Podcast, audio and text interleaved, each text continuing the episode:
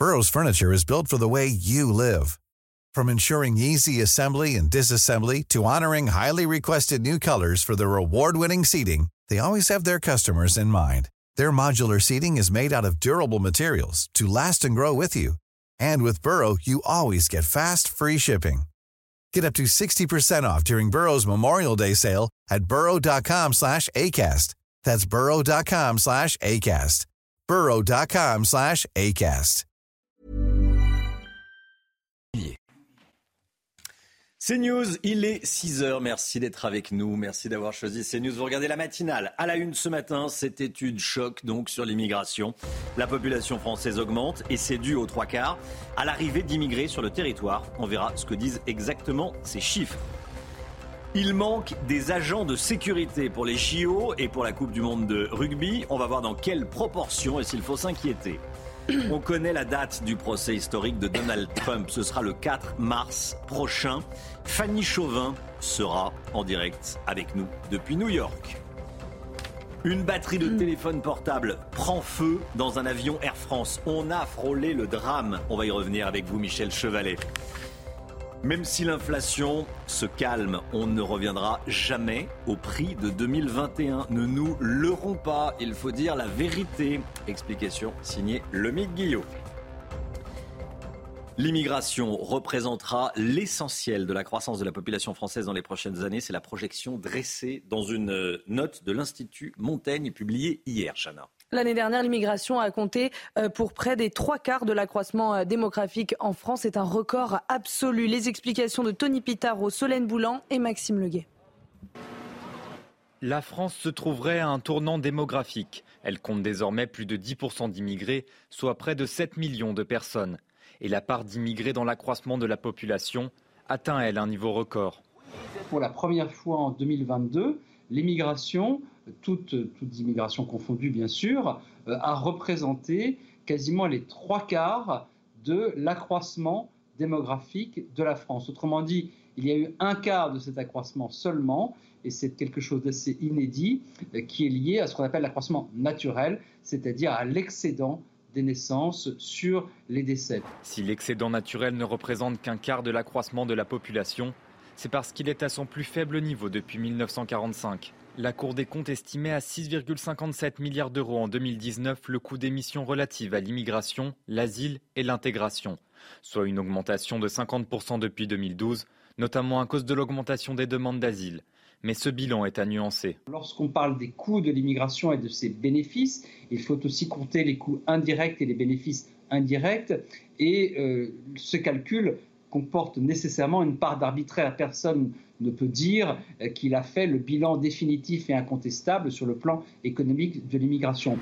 Selon les projections de l'INSEE, l'immigration pourrait atteindre 70 000 personnes par an dans les prochaines années.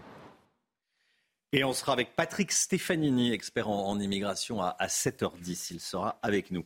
Emmanuel Macron va recevoir les, les chefs de parti demain pour son initiative d'ampleur. Et justement, au sujet d'immigration, Gauthier Lebret, Jordan Bardella, le président du Rassemblement national, va demander au président de la République l'organisation d'un référendum sur l'immigration, pour donner la parole aux Français. Hein. Oui, puisqu'Emmanuel Macron, effectivement, va recevoir tous les chefs euh, de partis de la majorité et de l'opposition euh, demain à Saint-Denis, à l'école de la Légion d'honneur. Et avant euh, cette réunion, il y aura ensuite d'ailleurs un, dîner. Jordan Bardella se pose la question d'y aller ou pas ce dîner, parce qu'il trouve que ce n'est pas forcément la place des oppositions. Et donc, il a écrit une lettre à Emmanuel Macron, publiée hier soir sur ses réseaux sociaux. Et dans cette lettre, effectivement, il demande l'organisation d'un référendum sur l'immigration le 9 juin prochain, jour des élections européennes. Alors il explique pourquoi il demande ce référendum sur l'immigration. Il dit que ça fait suite aux émeutes. Jordan Bardella fait très clairement un lien entre les émeutiers et euh, l'immigration, lien que ne fait pas, vous le savez, euh, le gouvernement et Emmanuel Macron. On se souvient de la fameuse phrase euh, de Gérald Darmanin sur les Kevin et les Matteo. Jordan Bardella a écrit Il ne saurait y avoir de sursaut national et républicain sans une prise de conscience des dangers d'une immigration de peuplement et sans changement complet de cette politique. Vous voyez cette lettre et cette citation s'afficher sur votre écran. Alors, dans cette lettre, il détaille aussi des mesures concernant l'inflation. Il dit que l'inflation continue de prendre à la gorge la France du travail. Il demande un moratoire sur toute augmentation d'impôts, alors qu'hier, Elisabeth Borne a dit qu'il n'y aurait pas justement d'augmentation d'impôts. enfin, le président du RN compte parler d'école aussi avec le président de la République au moment où Gabriel Attal annonce l'interdiction des abayas. Merci Gauthier. Les Jeux Olympiques de Paris approchent, c'est dans un peu moins d'un an, vous le savez, et puis une, une question inquiète également pour l'organisation de la Coupe du Monde de, de rugby. Est-ce qu'il y aura suffisamment d'agents de sécurité privés euh, pour ces événements. Une note de renseignement qu'Europe 1 s'est procurée alerte sur l'état de la filière sécurité privée, les agents de sécurité la filière qui serait en grande difficulté, Chana. Hein. Oui, puisque 20 000 agents manqueraient toujours à l'appel à moins d'un an de l'échéance, en cause une rémunération peu attractive et des formations trop exigeantes. Augustin Donadieu. Les Jeux Olympiques et la Coupe du Monde de rugby seront-ils suffisamment sécurisés? Une note du renseignement territorial que Repin s'est procurée pointe un manque cruel d'agents de sécurité. On peut penser légitimement que nous avons des risques, des risques d'infiltration de mouvements écologiques contestataires radicaux qui pourraient vouloir intervenir lors de ces deux événements. Le gouvernement a pourtant tenté de rendre la filière plus attractive en baissant le nombre d'heures de formation de 175 à 106 heures ou encore en revalorisant les salaires de 3,25%. Des efforts insuffisants, il manquerait pas moins de 20 000 professionnels de la sécurité à moins d'un an des Jeux olympiques. S'il le faut, mais je vous le répète, les jauges se consolident chaque jour, savoir faire intervenir en renfort euh, l'armée. Dans le bouclier protecteur de la France et dans l'organisationnel, pour que les choses soient sécurisées, euh, je pense qu'il faudra faire appel euh, aux acteurs institutionnels et régaliens. Cette année, les autorités prévoient de mener plus de 400 contrôles parmi les professionnels de la sécurité en Ile-de-France, et ce, malgré un manque de personnel. Il n'y avait que 13 contrôleurs pour 80 000 professionnels en région parisienne l'année dernière. À propos de sécurité, écoutez, Valérie Pécresse, la présidente de la région Île-de-France, annonce la généralisation des arrêts à la demande après 22 heures dans les bus parisiens. En clair, à partir de vendredi, vous pourrez demander au chauffeur de vous déposer entre deux arrêts sur son chemin. Hein, le, bus ne va pas changer de chemin, mais entre deux arrêts, on pourra demander au, chauffeur de s'arrêter. L'objectif, c'est d'assurer la sécurité des usagers la nuit et notamment des femmes. Ce dispositif est déjà expérimenté en banlieue parisienne depuis 2018. Euh, Alors, qu'en pensez-vous? Est-ce que c'est une bonne chose? On est allé vous poser la question. C'est une bonne chose parce que ça permet de rentrer chez soi euh, en sécurité et de se sentir bien euh, en tant que femme la nuit. Moi, je pense que c'est une bonne idée. Parce qu'arriver à une certaine heure, c'est vrai que parfois c'est un petit peu euh, plus. Enfin, il y a moins de monde. Donc c'est vrai que ça peut être un peu plus dangereux parfois de s'arrêter euh, plus loin de chez soi. à Paris, les arrêts sont tellement près que je suis pas sûre de l'utilité énorme, mais bon, euh, je trouve que je me suis jamais sentie en insécurité dans Paris en sortant du bus parce que les arrêts sont tous assez proches. Et puis aux États-Unis, Donald Trump sera jugé à partir du 4 mars prochain à Washington. L'ancien président est accusé, je le rappelle, d'avoir tenté euh, d'inverser le résultat de l'élection présidentielle de 2020. Et en pleine campagne présidentielle, les avocats de Donald Trump plaidaient plutôt pour une échéance après le scrutin en novembre 2024. Alors on part aux États-Unis retrouver notre correspondante à New York, Fanny Chauvin. Bonjour Fanny. Euh, cette date ne plaît pas du tout à Donald Trump. Il qualifie même cette décision de justice d'ingérence électorale.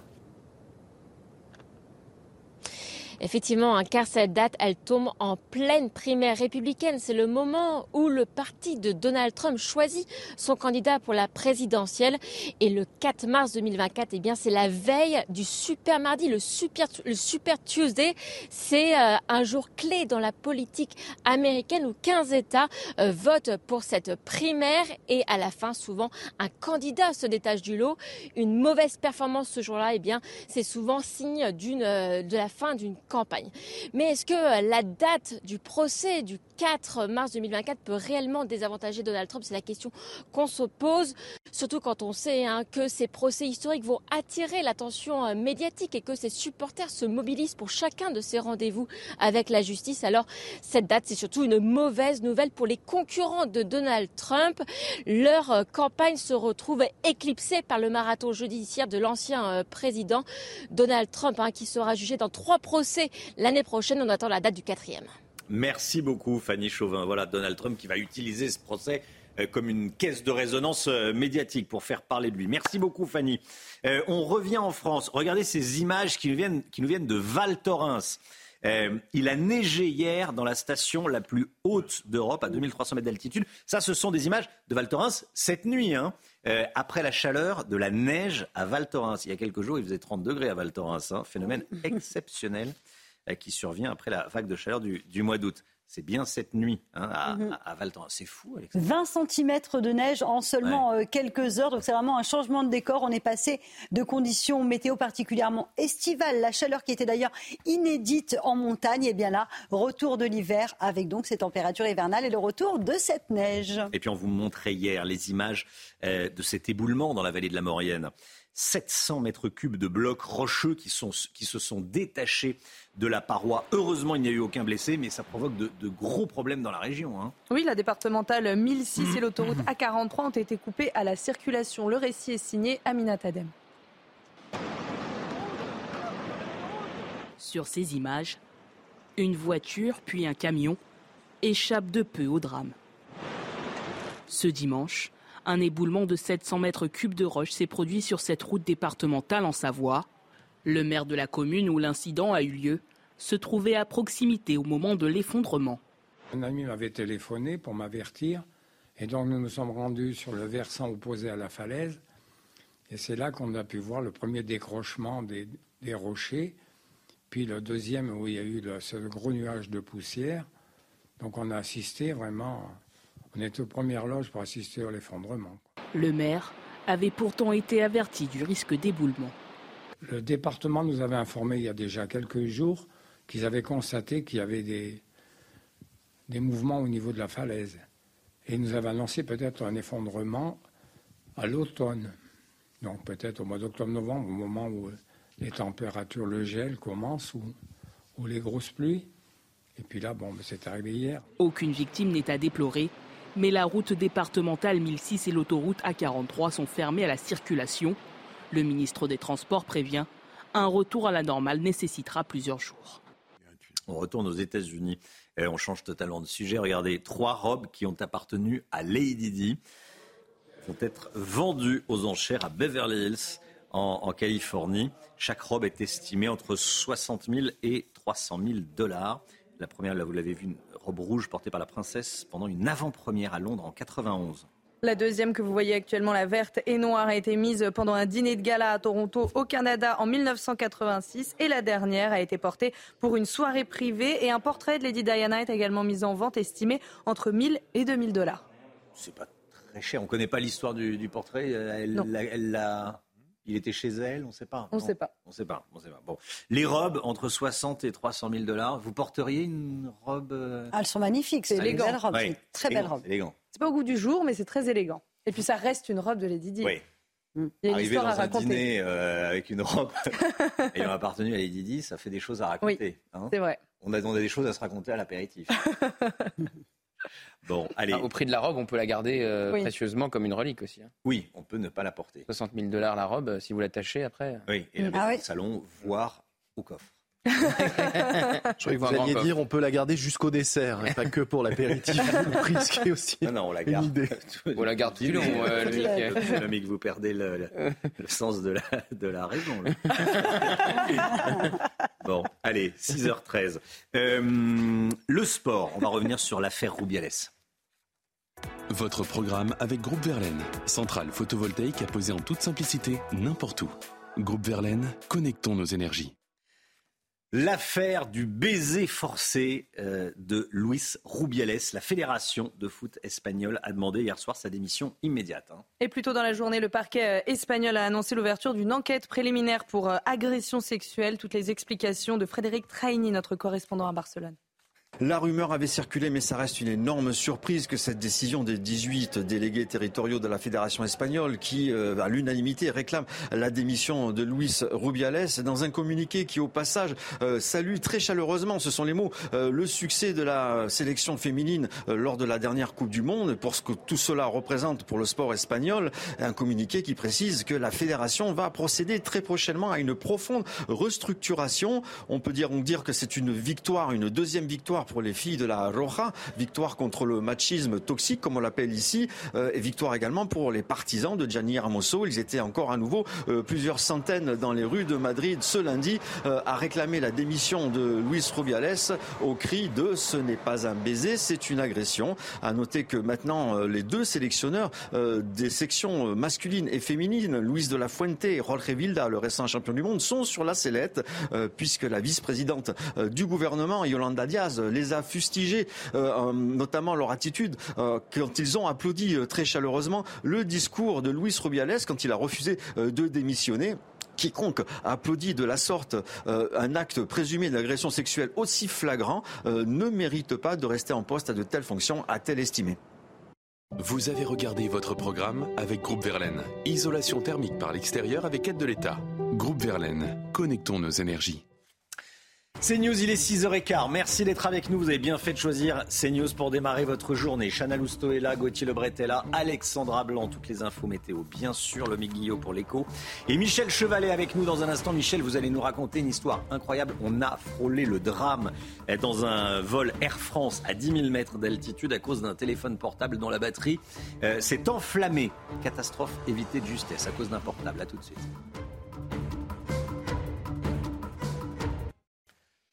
C'est News, il est 6h18. Merci d'être avec nous dans un instant. Euh, cette catastrophe évitée à cause d'un téléphone portable lors d'un vol Air France. Mais tout d'abord, le point info avec Chana Lousteau. L'enquête sur les piétons fauchés dans les Vosges après une dispute en boîte de nuit. Les trois suspects seront présentés aujourd'hui à un juge d'instruction en vue de leur mise en examen pour assassinat et tentative d'assassinat. Deux d'entre eux étaient déjà connus pour trafic de stupéfiants. La direction de la discothèque a annoncé que l'établissement sera fermé vendredi et que l'intégralité de la recette de samedi sera reversée aux familles des victimes. La carte avantage de la SNCF devient moins favorable à partir d'aujourd'hui. Le prix maximum des billets achetés avec cette carte de réduction augmente de 10 euros. La compagnie justifie cette augmentation par la hausse des coûts de l'énergie. En revanche, dès aujourd'hui jusqu'au 5 septembre, la carte avantage est à moins 50%. Et puis l'Union européenne exprime son soutien à l'ambassadeur français au Niger, l'ambassadeur français qui refuse de quitter le pays malgré la pression des putschistes. Dans un communiqué, le porte-parole de l'UE estime que la décision d'expulsion est une nouvelle provocation qui ne peut aucunement aider à trouver une solution diplomatique à la crise actuelle. Une catastrophe aérienne évitée de justesse. Ça s'est passé la semaine dernière sur un vol Air France entre Paris et Accra, euh, en Afrique, au, au Ghana. Les passagers de la classe affaires, mais tous les passagers en réalité ont évité le pire. Une batterie de téléphone a pris feu en plein vol, donc dans la cabine affaires, la cabine business. Bon, ça change pas grand-chose au, problème dans un avion. Euh, grâce à la réactivité du personnel de bord, en clair des, stewards et des hôtesses, hein, euh, l'incendie a été évité. Michel Chevalet, je voulais vous avoir ce matin sur le plateau parce que j'ai envie de vraiment comprendre ce qui s'est passé. Euh, expliquez-nous comment ce téléphone portable anodin, hein, qui était, chargé a pu prendre feu. Alors, précisons bien, hmm. bien le décor, c'est très important. Tous les commandants de bord que j'ai euh, appelés, notamment notre consultant aéronautique Pierre-Michel Condo, il me dit je peux perdre un moteur en vol, du moment que j'ai de la vitesse, du carburant et des ailes, je m'en sortirai. Mais le feu à bord, généralement, ça finit très mal au bout d'un quart d'heure. Et il y a des accidents très graves qui sont déjà arrivés. Alors, qu'est-ce qui s'est passé?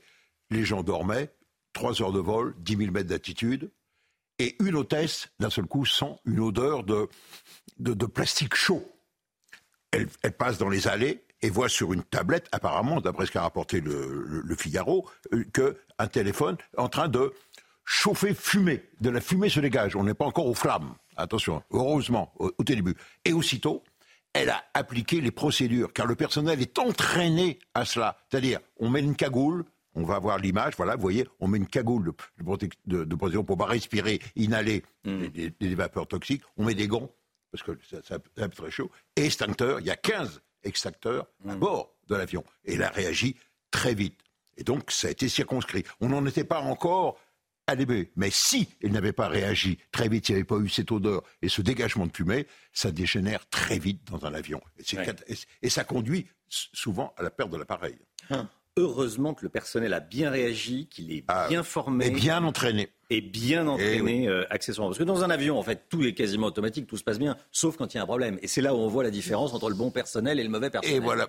Exactement. Hein et il faut prendre en compte. Eh et il y, a des, entraînements, justement. Hmm. Est-ce qu'il faut éviter de dormir avec son téléphone portable en charge alors, à côté? Alors, est-ce que est-ce qu'il y a Ou est-ce qu'il faut interdire les téléphones portables dans les avions, les, les recharger euh Attendez, attendez, il faut faire très attention. C'est le problème de, des téléphones avec les, batteries que l'on a au lithium. Hmm. Vous vous souvenez des premiers Apple Il y avait beaucoup, beaucoup euh, d'incendies. il y a eu des problèmes parce que quand ils se rechargeaient, il y avait des petites aiguilles de lithium à l'intérieur qui se formaient et qui faisaient courju.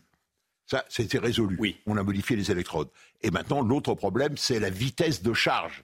Et si vous n'avez pas un chargeur adapté au téléphone, eh bien, vous risquez justement des, problèmes de surchauffe et donc d'incendie. C'est valable pour les voitures. Ça a été valable pour les avions. Boeing a eu de gros problèmes avec des incendies dans, dans, la carlingue, sous la carlingue, dans le poste de pilotage. Ça s'est bien fini, dont un incendie que l'avion était encore au roulage au sol. Donc, surtout, utiliser, et la FAA recommande maintenant, l'autorité américaine, de dire n'utilisez un téléphone que euh, chargez-le au maximum qu'à 30% de, de, sa capacité. Et surtout, quand vous vous endormez, débranchez-le.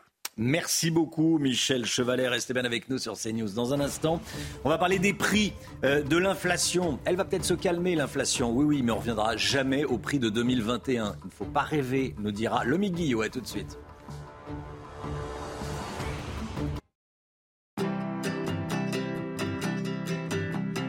Votre programme avec Clésia, assureur d'intérêt général. L'inflation ralentit, mais les prix ne baissent pas. Et surtout, vous nous dites ce matin, le qu'il ne faut pas imaginer retrouver bientôt les prix de 2021. Oui, c'est vrai, euh, Romain. Tous les Français qui font leurs courses, hein, c'est-à-dire euh, bah, tous les Français, se rendent bien compte que la promesse du gouvernement d'une baisse visible des prix à la rentrée n'est pas au rendez-vous. On rappelle ce que disait euh, Olivia Grégoire, un ministre délégué au commerce, qui sera d'ailleurs sur ce plateau tout à l'heure à 8h15. Je peux, avec une certaine certitude, vous affirmer que nous aurons à la rentrée une baisse visible des prix dans les rayons. Eh ben, pour l'instant, c'est raté. Rappelons que sur les deux dernières années, les prix dans les grandes surfaces ont augmenté de 21%. C'est absolument colossal. Et même si on dit que l'inflation c'est assez en juillet. Les prix continuent à augmenter quand on regarde leur évolution. Sur un an, il n'y a donc pas de baisse de prix en rayon, juste une hausse moins importante et moins rapide. Le gouvernement voudrait bien convaincre les industriels de baisser les prix, mais il ne faut pas rêver, les étiquettes, vous le disiez, ne retrouveront jamais, jamais leur niveau d'avant. Pourquoi? Eh bien, tout simplement parce qu'entre-temps, les salaires ont augmenté, les salaires de ceux qui fabriquent les produits, de ceux qui les vendent. Or, même si au cours, le cours de certaines matières premières a tendance à baisser, eh bien les salaires, eux, ne baisseront pas. Les prix resteront donc élevés. Il y a un exemple que donne un spécialiste de la grande distribution sur son site, c'est celui du prix des petits beurres. Vous savez, ces, ces biscuits. Le prix du blé, le cours du blé a retrouvé son cours d'avant la guerre en Ukraine. Il est même légèrement inférieur et pourtant le prix de ces biscuits est, lui, 21% supérieur à celui euh, d'avant la guerre preuve que ça ne baisse pas. D'avant la crise D'avant la, guerre en Ukraine qui a ah oui, d'avant la guerre en Ukraine. La crise de, hausse des prix. Euh, pourtant, les industriels s'étaient engagés à faire des efforts. Oui, mais ils sont insuffisants. Les promotions ne suffisent plus. Les industriels ont fait, vous l'avez dit, des efforts sur un millier de produits. Il faut quand même savoir qu'il y en a 35 000, un produit, 35 000 références dans une grande surface. Les industriels et les acteurs de la grande distribution seront de nouveau reçus cette semaine à Bercy. Ça va se passer mercredi et jeudi. On verra pour quel résultat.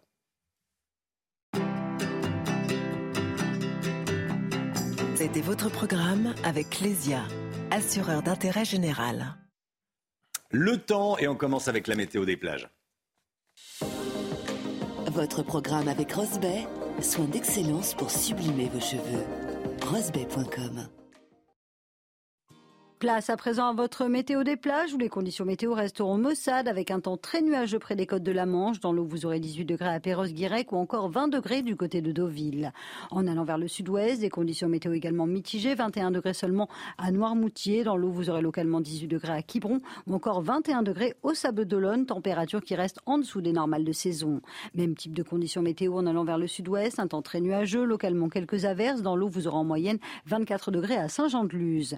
Conditions météo s'améliore en revanche autour du golfe du Lion avec le retour du soleil. Les températures remontent et dans l'eau, vous aurez localement 26 degrés à Palavas.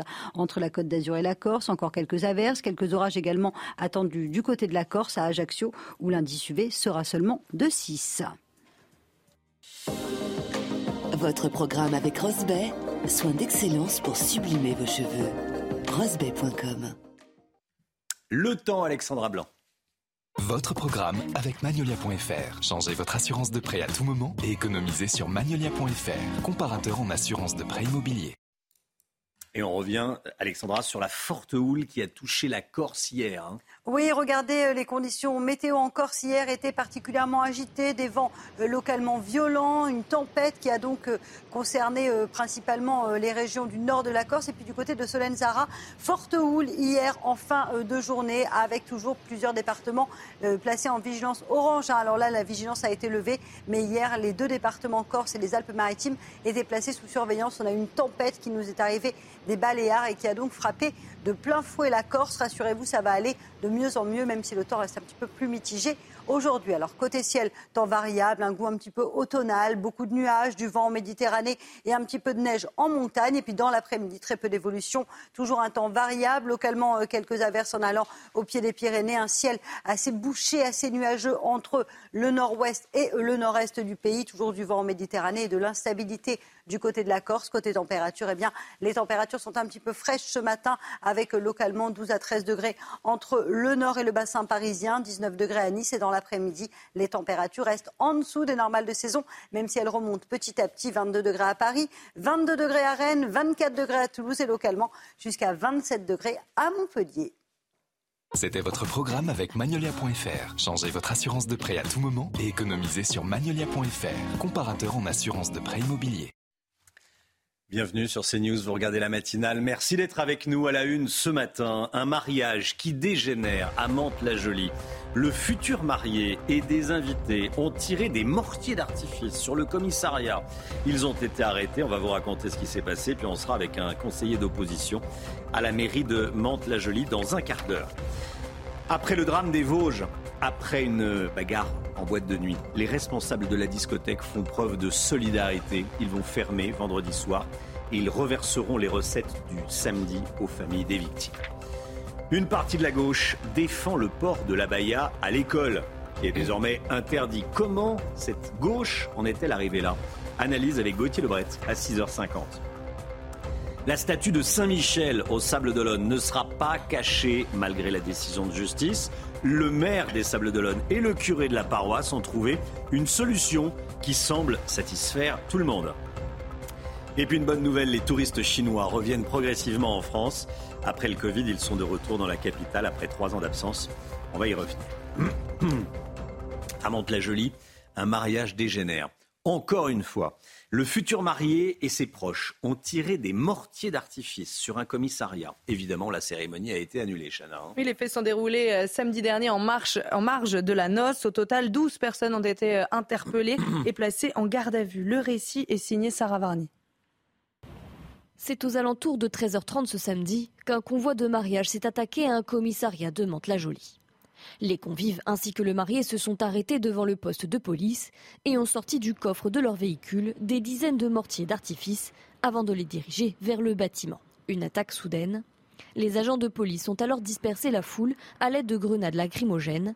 Au total, 12 hommes ont été interpellés, dont l'hôte du mariage. Ils ont été placés en garde à vue pour participation à un attroupement armé en vue de commettre des violences contre des personnes. On a affaire aujourd'hui à, des gens qui détournent quelque chose qui est toléré, puisque euh, les, convois de mariage où les gens klaxonnent, vous avez une voiture balai, tout ça, c'est quelque chose qui, est, j'ai envie de dire, qui est gentillet, où ça se passe, dans la majorité des cas, ça se passe très bien quand vous êtes avec des gens qui sont intelligents. Et quand vous êtes avec des gens qui sont euh, parfois des demeurés, il faut dire ce qui est, eh bien, vous avez affaire, voilà, euh, vous avez affaire à des, situations euh, qui deviennent absolument ingérables. 28 mortiers d'artifice, dont certains interdits en France, ont été saisis dans les véhicules du cortège. Le mariage a finalement été annulé après ces événements. Les motivations des auteurs restent, elles, inconnues.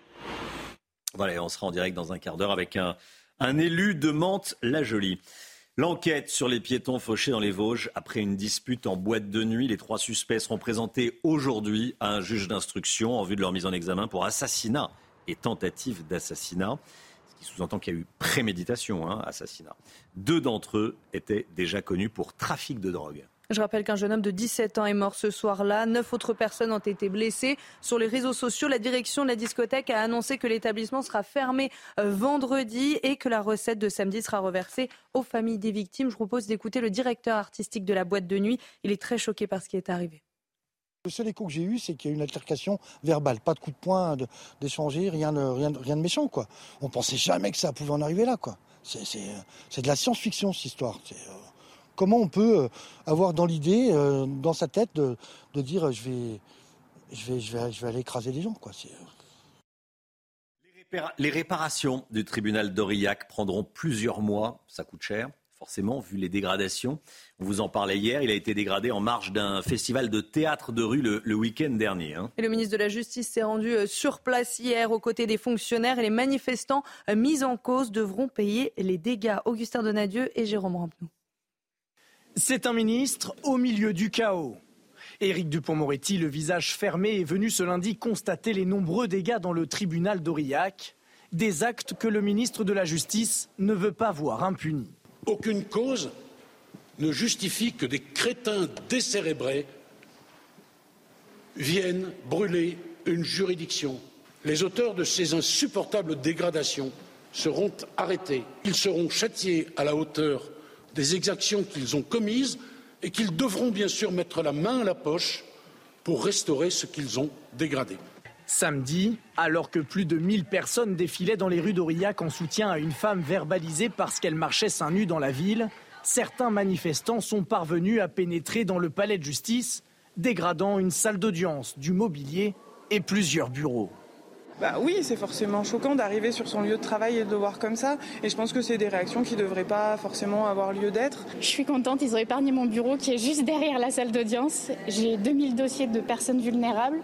Et tout ce qui m'importe, c'est qu'ils n'aient pas touché à ces dossiers et que je puisse continuer euh, à travailler. C'est tout.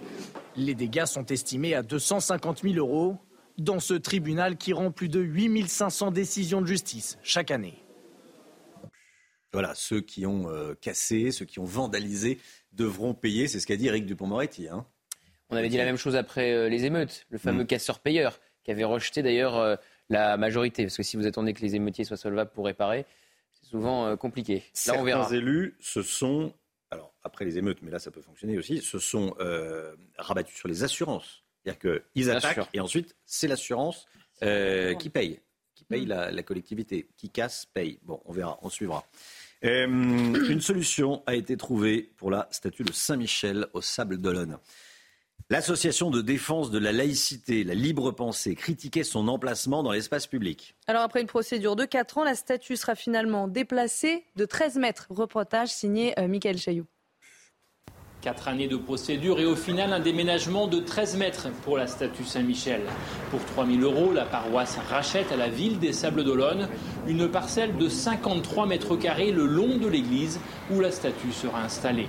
En 2022, lors d'un petit référendum local, 94% des votants s'étaient prononcés pour que la statue Saint-Michel reste devant l'église du même nom. Vous savez, je ne suis pas pratiquant.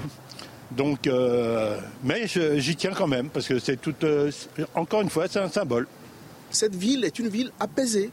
Et donc, on ne va pas nous diviser à cause d'une statue. Et donc, ce symbole qui rassemble les sablés, il faut y tenir. C'est pour cela que, en tant que curé, euh, j'ai proposé cette solution. À deux reprises, le tribunal administratif puis le Conseil d'État ont donné raison à une association de défense de la laïcité, estimant qu'une statue religieuse n'avait rien à faire sur le domaine public. Le maire des Salles d'Olonne n'a toujours pas digéré. Dans quel pays on vit pour qu'en 2023, dans une société qui est déjà déjà en proie à certaines formes de tension, on en rajoute pour vouloir déboulonner des statues. C'est pas la dent dure, c'est un constat de tristesse en fait du maire que je suis. Au final, l'archange Saint-Michel restera visible depuis la rue comme avant ou presque. Début des travaux dans quelques jours pour une bénédiction le 29 septembre, jour de la Saint-Michel. Merci beaucoup. Merci.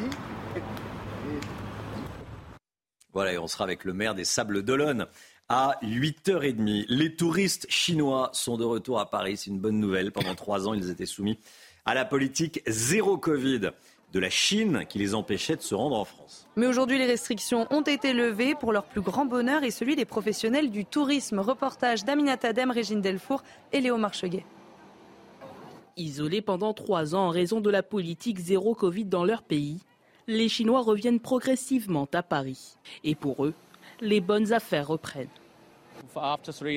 Après trois ans, je suis de retour à Paris. C'est moins cher qu'en Chine, alors nous achetons beaucoup. C'est parfait, je suis très heureuse. J'ai acheté beaucoup de chocolat. J'aime énormément voyager, je devais revenir à Paris. 50 000 Chinois sont attendus cette année contre 1000 l'an passé.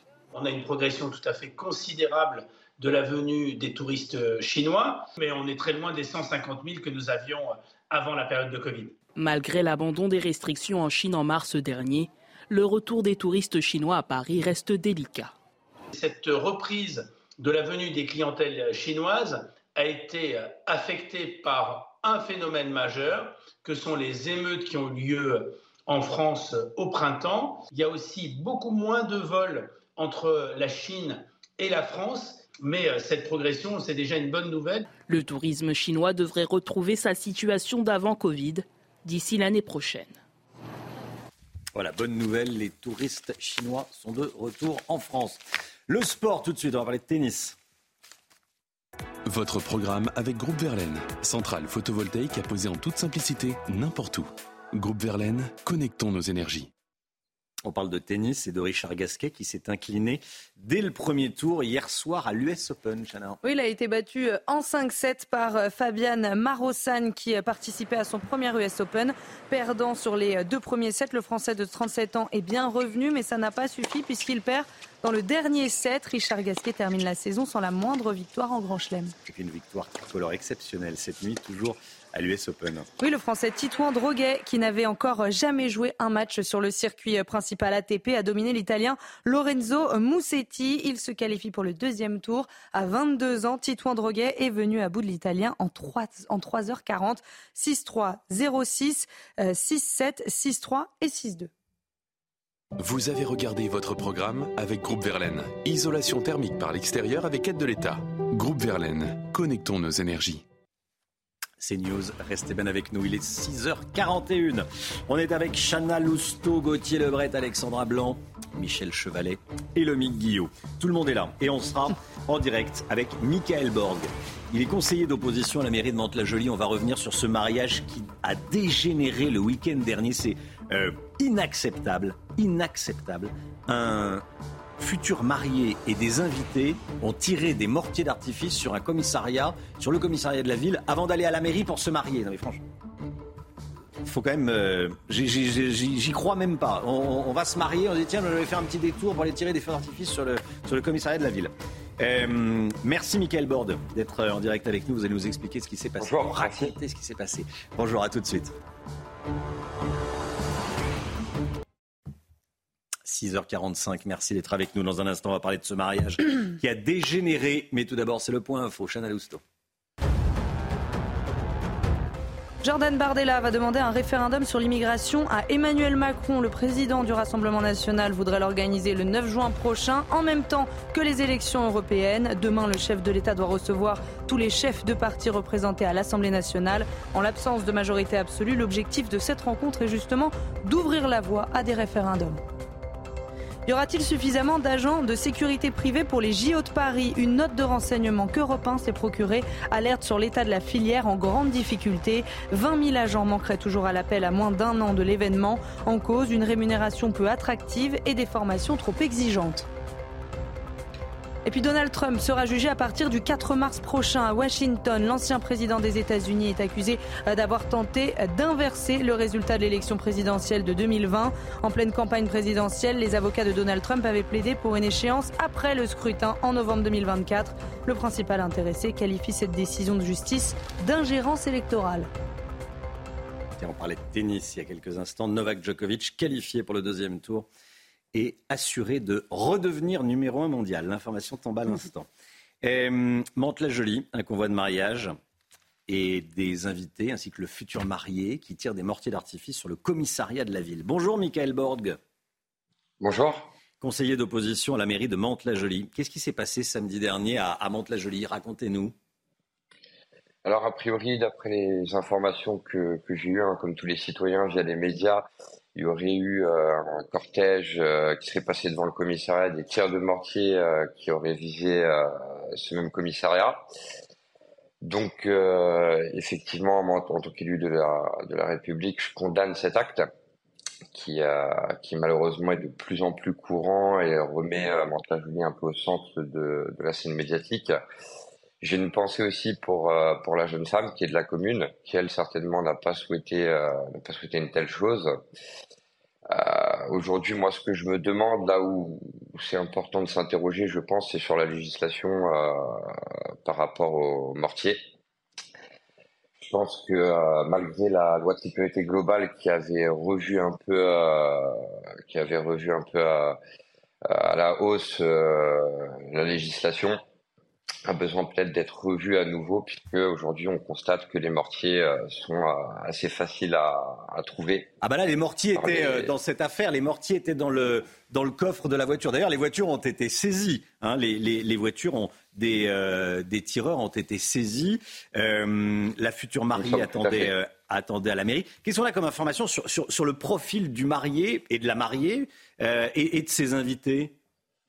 Alors moi de mon côté, j'ai pas l'information sur le, le, profil du marié. Hein. C'est pas quelqu'un de, de, la commune. On n'a pas euh, pas beaucoup d'informations, si ce n'est ce que les médias ont, ont relayé euh, localement euh, à ce stade. Il faudrait instaurer un système de caution, à votre avis, ou pas, pour ces mariages qui dégénèrent. alors le mariage n'a pas eu lieu, heureusement, on, allait on va dire. Alors voilà, le mariage n'a pas eu lieu déjà. après là où je m'interroge vraiment, comme je le disais précédemment, c'est plutôt sur la, la loi. Aujourd'hui, euh, il est très facile de se procurer des mortiers et à mon sens, on devrait faire évoluer la loi. J'interroge les, les, plus hauts élus de, de notre République euh, sur, euh, sur ce fait-là. Comment est-il possible qu'on puisse se procurer des mortiers en toute occasion? Mmh. C'est vraiment à ce niveau-là, je pense qu'on on doit faire quelque chose pour éviter qu'aujourd'hui n'importe qui puisse utiliser n'importe quand ce genre de, de, de, de, de feu d'artifice. Oui. Les voitures ont été saisies, je le disais, les suspects n'avaient pas bu d'alcool avant de commettre ces actes. Euh, est-ce qu'ils méritent de, se voir retirer leurs aides sociales, si tant est qu'ils en touchent de la ville, euh, voir leur HLM s'ils bénéficient d'un HLM alors je ne saurais pas du tout me positionner sur cette question. Je pense que le vrai, cœur du problème, c'est euh, de sanctionner les, auteurs des faits. On ne sait pas qui est auteur des faits d'ailleurs dans cette affaire. Euh, a priori, ce serait le mari et quelques-uns de ses, euh, de ses amis. Bon, après, il y a quand même une enquête de police en cours. On ne sait pas vraiment ce qui s'est passé, on ne sait pas vraiment ce qui est reproché à qui, à, à combien de personnes. Donc, je, je, ne saurais vous dire, et pas, c'est pas, pas une chose sur laquelle je pourrais vous répondre. Merci, Michael Borg, d'avoir été avec, avec, nous en direct. On va continuer à en parler hein, de cette affaire, ce convoi de mariage Merci à avec des tirs de mortier. Merci à vous. Il est 6h50. Dans un instant, la politique. Avec vous, Gauthier Lebret, on va parler de cette gauche pro-Abaya. La gauche pro-Abaya. Comment en est-elle arrivée là? A tout de suite. CNews, 6h53. Merci d'être avec nous. La politique avec Gauthier Lebret. Cette gauche pro-Abaya. La France insoumise multiplie les attaques contre Gabriel Attal depuis 24 heures. Et Gauthier, une nouvelle fois, la NUPES se divise sur la laïcité. Bien, Romain, ça faisait quelques heures que la gauche ne s'était pas divisée publiquement depuis Médine. C'était donc euh, trop long. Rebelote, l'interdiction euh, des abayas à l'école clive la NUPES. Gabriel Attal est taxé de tous les noms par une France insoumise en roue libre, raciste, sexiste, islamophobe. Il doit se rappeler cette fameuse phrase de Talleyrand tout ce qui est excessif est insignifiant, le ministre de l'Éducation nationale. Alors Clémentine Autain pose la question, jusqu'où ira la police du vêtement? Ce n'est pas une police du vêtement, mais une police du prosélytisme, lui répond euh, Jérôme Gage, député euh, PS. Au PS, il reste quelques défenseurs euh, de la laïcité, comme au Parti communiste d'ailleurs avec Fabien Roussel. Pour Mickaël Delafosse, maire de Montpellier, la prise de position du ministre ferme sur les abayas est un signal très important qui doit faire consensus. Pareil pour la responsable des jeunes socialistes qui dit que les chefs d'établissement avaient besoin de règles claires. Et il est vrai, selon un sondage IFOP de l'année dernière, 80% des profs étaient pour l'interdiction, 80% des professeurs et 77% euh, des Français. Par contre, aucune réaction d'Olivier Faure, le premier secrétaire du PS, visiblement gêné euh, par le sujet. Et alors, chez les écolos, on défend euh, la Baïa, comme Sandrine Rousseau, qui, dans une logique féministe, oui, oui, dans une logique féministe, est contre l'interdiction. Drôle de forme de féministe, diront certaines. Elle dit tous les psychodrames de la laïcité ne peuvent pas en permanence porter sur le corps des femmes et la manière dont il est habillé. Il est question aussi des camis, on lui rappellera pour, euh, pour les garçons. On se souvient que Sandrine Rousseau avait été euh, huée place de la République lors d'une manifestation en faveur des Iraniennes qui refusent de porter le voile.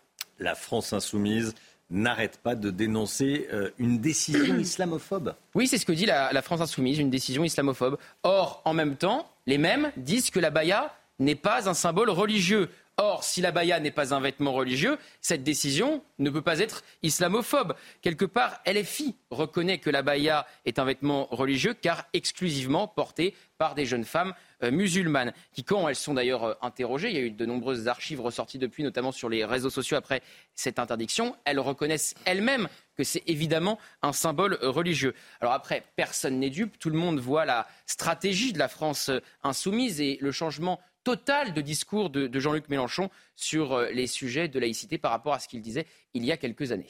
L'enjeu, Gauthier, pour Gabriel Attal, c'est que cette, interdiction, soit effective et pas retoquée par le Conseil d'État. Ça, c'est capital parce qu'il peut avoir raison politiquement, hmm. mais tort juridiquement.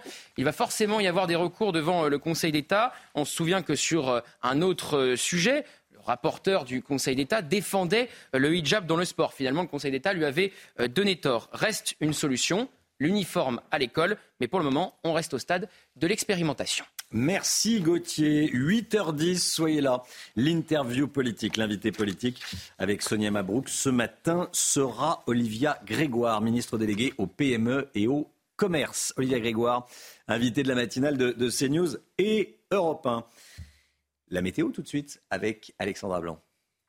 Votre programme avec Magnolia.fr. Changez votre assurance de prêt à tout moment et économisez sur Magnolia.fr, comparateur en assurance de prêt immobilier. Alexandra, vous nous emmenez dans le sud de la France. Oui, on prend la direction de Biasca, donc dans le sud de la Suisse, avec, regardez, de la Suisse, des inondations euh, assez impressionnantes. On a eu beaucoup d'eau ces dernières heures, euh, notamment euh, sur les Alpes. Et donc, conséquence, ces inondations du côté de Biasca, situé au sud de la Suisse. Image impressionnante que l'on voulait vous montrer ce matin. Alors, au programme, un temps variable, un temps mitigé une nouvelle fois.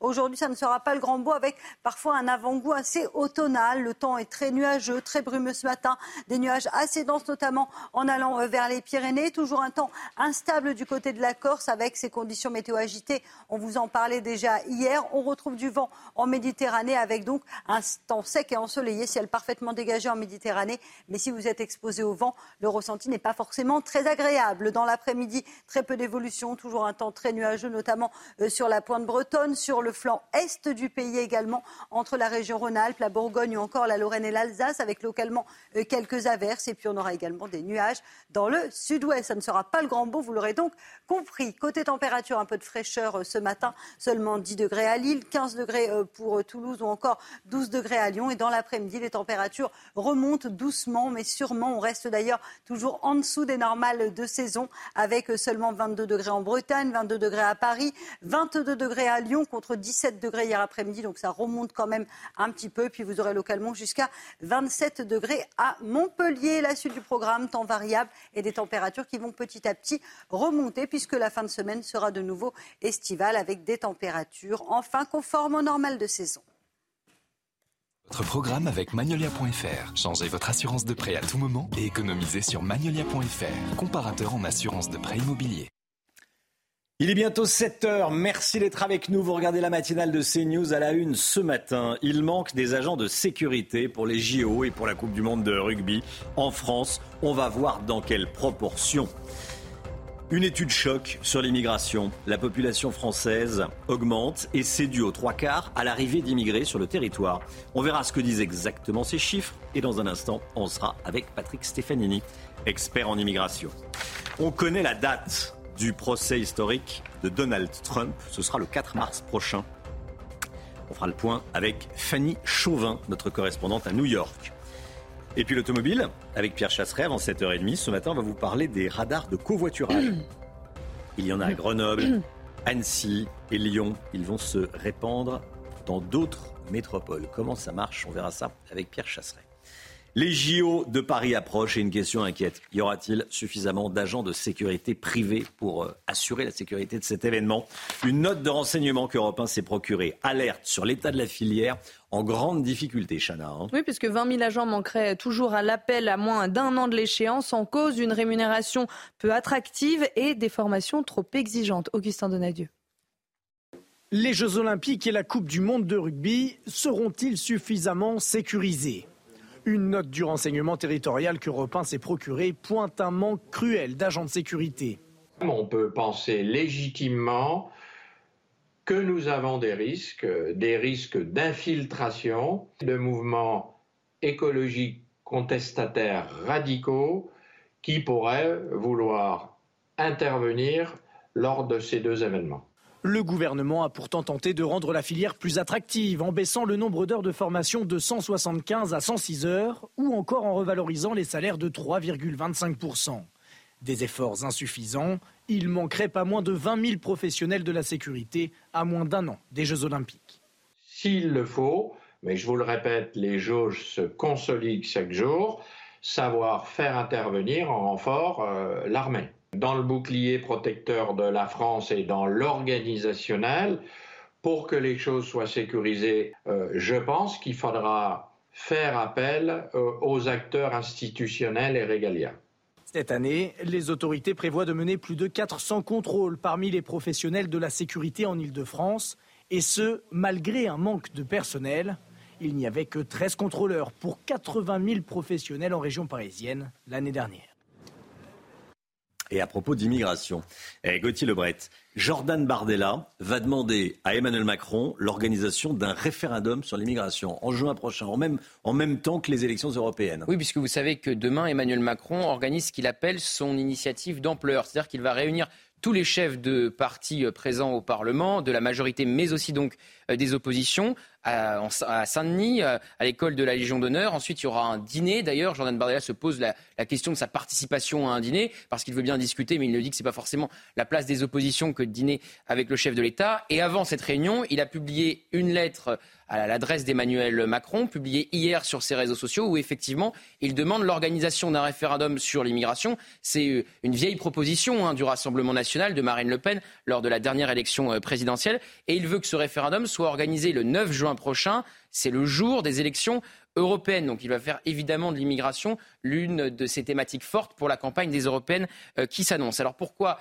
il demande ce référendum? Il dit qu'il y a un lien très clairement entre les émeutiers et l'immigration, lien que ne fait pas le gouvernement. Vous le savez, vous vous souvenez sans doute de cette phrase de Gérald Darmanin sur les Kevin et, euh, les Matteo. Il explique que le président du RN, il ne saurait y avoir de sursaut national et républicain sans une prise de conscience des dangers d'une immigration de peuplement, on va peut-être voir sa déclaration, et sans changement complet de cette politique. Alors Bardella parle aussi euh, du pouvoir d'achat des Français, il s'inquiète de l'inflation, il dit que cette inflation continue de prendre à la gorge la France du travail, il demande des mesures concrètes et aucune augmentation euh, d'impôts. Ça va peut-être le rassurer. Hier, euh, Elisabeth Borne a juré qu'il n'y aurait aucune augmentation d'impôts puisque la, la rumeur courait depuis un certain temps. Et enfin, il compte aborder la question de l'école avec le président de la République au moment où Gabriel Attal a annoncé l'interdiction des abayas. Merci Gauthier. Valérie Pécresse annonce la généralisation des arrêts à la demande quand on prend le bus dans la capitale. Valérie Pécresse, la présidente de la région Île-de-France. Donc elle demande la généralisation des arrêts à la demande après 22 heures dans les bus parisiens. En clair, à partir de vendredi prochain, si vous prenez le bus le soir, ben, vous pourrez demander au chauffeur de vous déposer entre deux arrêts sur son chemin. Il ne va pas changer de chemin, mais vous pouvez euh, lui demander de vous arrêter entre deux chemins. Objectif, assurer la sécurité des usagers la nuit, et notamment des femmes qui pourront descendre plus près de, chez elles. Et ce dispositif est déjà expérimenté dans la banlieue parisienne depuis 2018. Solène Boulan et Laurent Sélarié.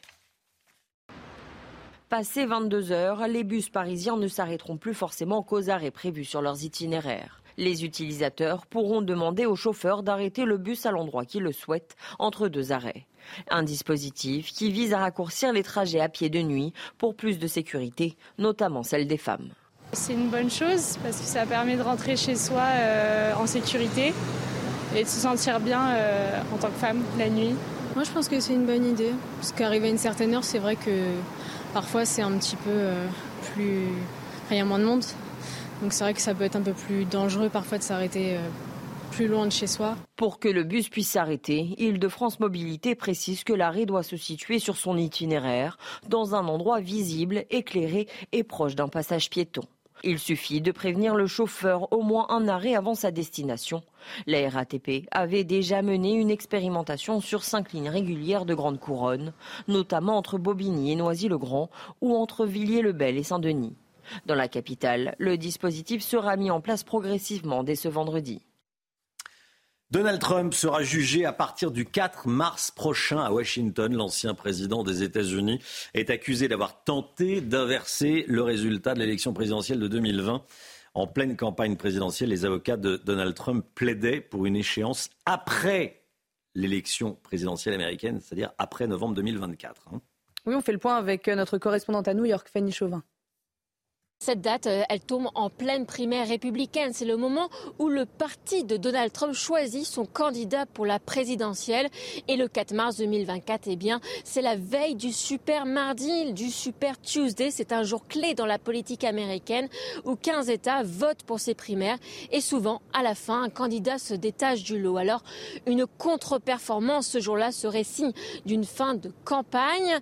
Mais est-ce que la date du début du procès de Donald Trump, le 4 mars 2024 peut-elle vraiment le désavantager? C'est la question qu'on se pose, surtout quand on sait que ces procès historiques vont attirer l'attention euh, médiatique et que ses supporters se mobilisent pour chacun de ces euh, rendez-vous avec la justice. En réalité, cette date, eh bien, c'est surtout une mauvaise nouvelle pour les concurrents de Donald Trump. Leur campagne se retrouve éclipsée par le marathon judiciaire de l'ancien euh, président. Donald Trump qui sera jugé dans trois procès l'année prochaine. On attend la date du quatrième. Regardez ces images tournées cette nuit à Val Thorens, sur les webcams de Val Thorens. fin août, hein, mhm. même pas en septembre, euh, fin août, et il a neigé et on attend encore de la neige dans les, dans les heures qui viennent, dans la station la plus haute d'Europe. Voilà, ça devrait fondre, parce que, voilà, mais euh, de la neige fin août dans cette station française des Trois-Vallées. L'impressionnant éboulement en vallée de la Maurienne on vous montrait les images hier dans la matinale. 700 mètres cubes de blocs rocheux qui se sont détachés de la paroi. Euh, heureusement, il n'y a pas eu de blessés. Mais ça provoque de gros problèmes de circulation, Chana. Hein. oui, on va aller sur place rejoindre Olivier Madinier en direct de Fresnay, en Savoie. Bonjour Olivier. Alors l'axe entre la France et l'Italie est toujours coupé ce matin. Hein. Oui, absolument. Trois axes majeurs euh, qui sont coupés. Il y a d'abord la voie ferrée entre la France et l'Italie, et aussi l'autoroute A43 euh, qui est coupée euh, entre Saint-Michel-de-Maurienne et Modane. Seuls les véhicules légers peuvent emprunter le tunnel du Fréjus. Et enfin, la route départementale qui assure la desserte locale. Alors impossible de dire pour l'heure qu'il est quand ces axes vont être réouverts à la circulation. Les services de l'État doivent tout d'abord faire une évaluation euh, des risques au niveau de cette falaise où a eu lieu euh, l'éboulement euh, dimanche après-midi. Ils doivent survoler la zone. Hier, ce n'était pas possible. les conditions météo ne le permettaient pas. Aujourd'hui, le temps est toujours bouché, difficile d'imaginer que les hélicoptères puissent survoler la zone encore aujourd'hui. Alors en tout cas, les élus, les habitants ne sont pas surpris par cet éboulement. Ils s'y attendaient. Il y a déjà des éboulements qui ont eu lieu, notamment en 2018. Des travaux ont alors été entrepris pour essayer de sécuriser la zone. Des capteurs ont été installés et c'est ces capteurs qui ont très bien fonctionné dimanche et qui ont évité une catastrophe. Merci beaucoup, Olivier Madinier en direct de Freinet. Voilà, la RD 1006 et la 43 fermée. Merci Olivier. On va changer totalement de sujet. Regardez ces belles robes, des robes qui ont appartenu à Lady Di, qui vont être vendues aux enchères à Beverly Hills, en Californie, selon la maison de vente Julians. Chaque robe est estimée entre 60 000 et 300 000 dollars.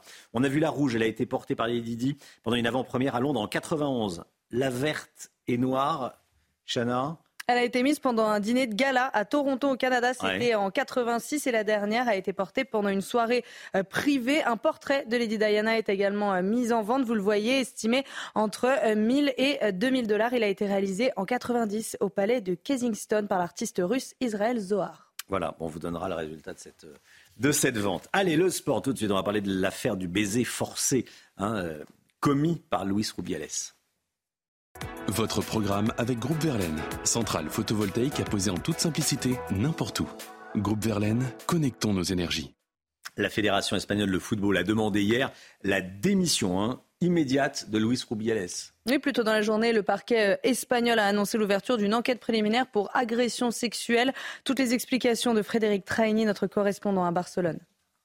La rumeur avait circulé, mais ça reste une énorme surprise que cette décision des 18 délégués territoriaux de la Fédération espagnole, qui euh, à l'unanimité réclament la démission de Luis Rubiales, dans un communiqué qui, au passage, euh, salue très chaleureusement, ce sont les mots, euh, le succès de la sélection féminine lors de la dernière Coupe du Monde, pour ce que tout cela représente pour le sport espagnol. Un communiqué qui précise que la Fédération va procéder très prochainement à une profonde restructuration. On peut dire, on dire que c'est une victoire, une deuxième victoire pour les filles de la Roja, victoire contre le machisme toxique, comme on l'appelle ici, euh, et victoire également pour les partisans de Gianni Hermoso. Ils étaient encore à nouveau euh, plusieurs centaines dans les rues de Madrid ce lundi euh, à réclamer la démission de Luis Rubiales au cri de ce n'est pas un baiser, c'est une agression. À noter que maintenant les deux sélectionneurs des sections masculines et féminines, Luis de la Fuente et Jorge Vilda, le récent champion du monde, sont sur la sellette puisque la vice-présidente du gouvernement, Yolanda Diaz, les a fustigés,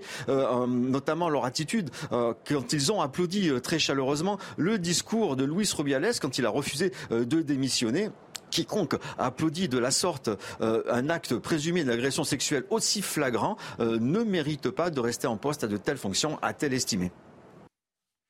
Programme avec Groupe Verlaine. Isolation thermique par l'extérieur avec aide de l'État.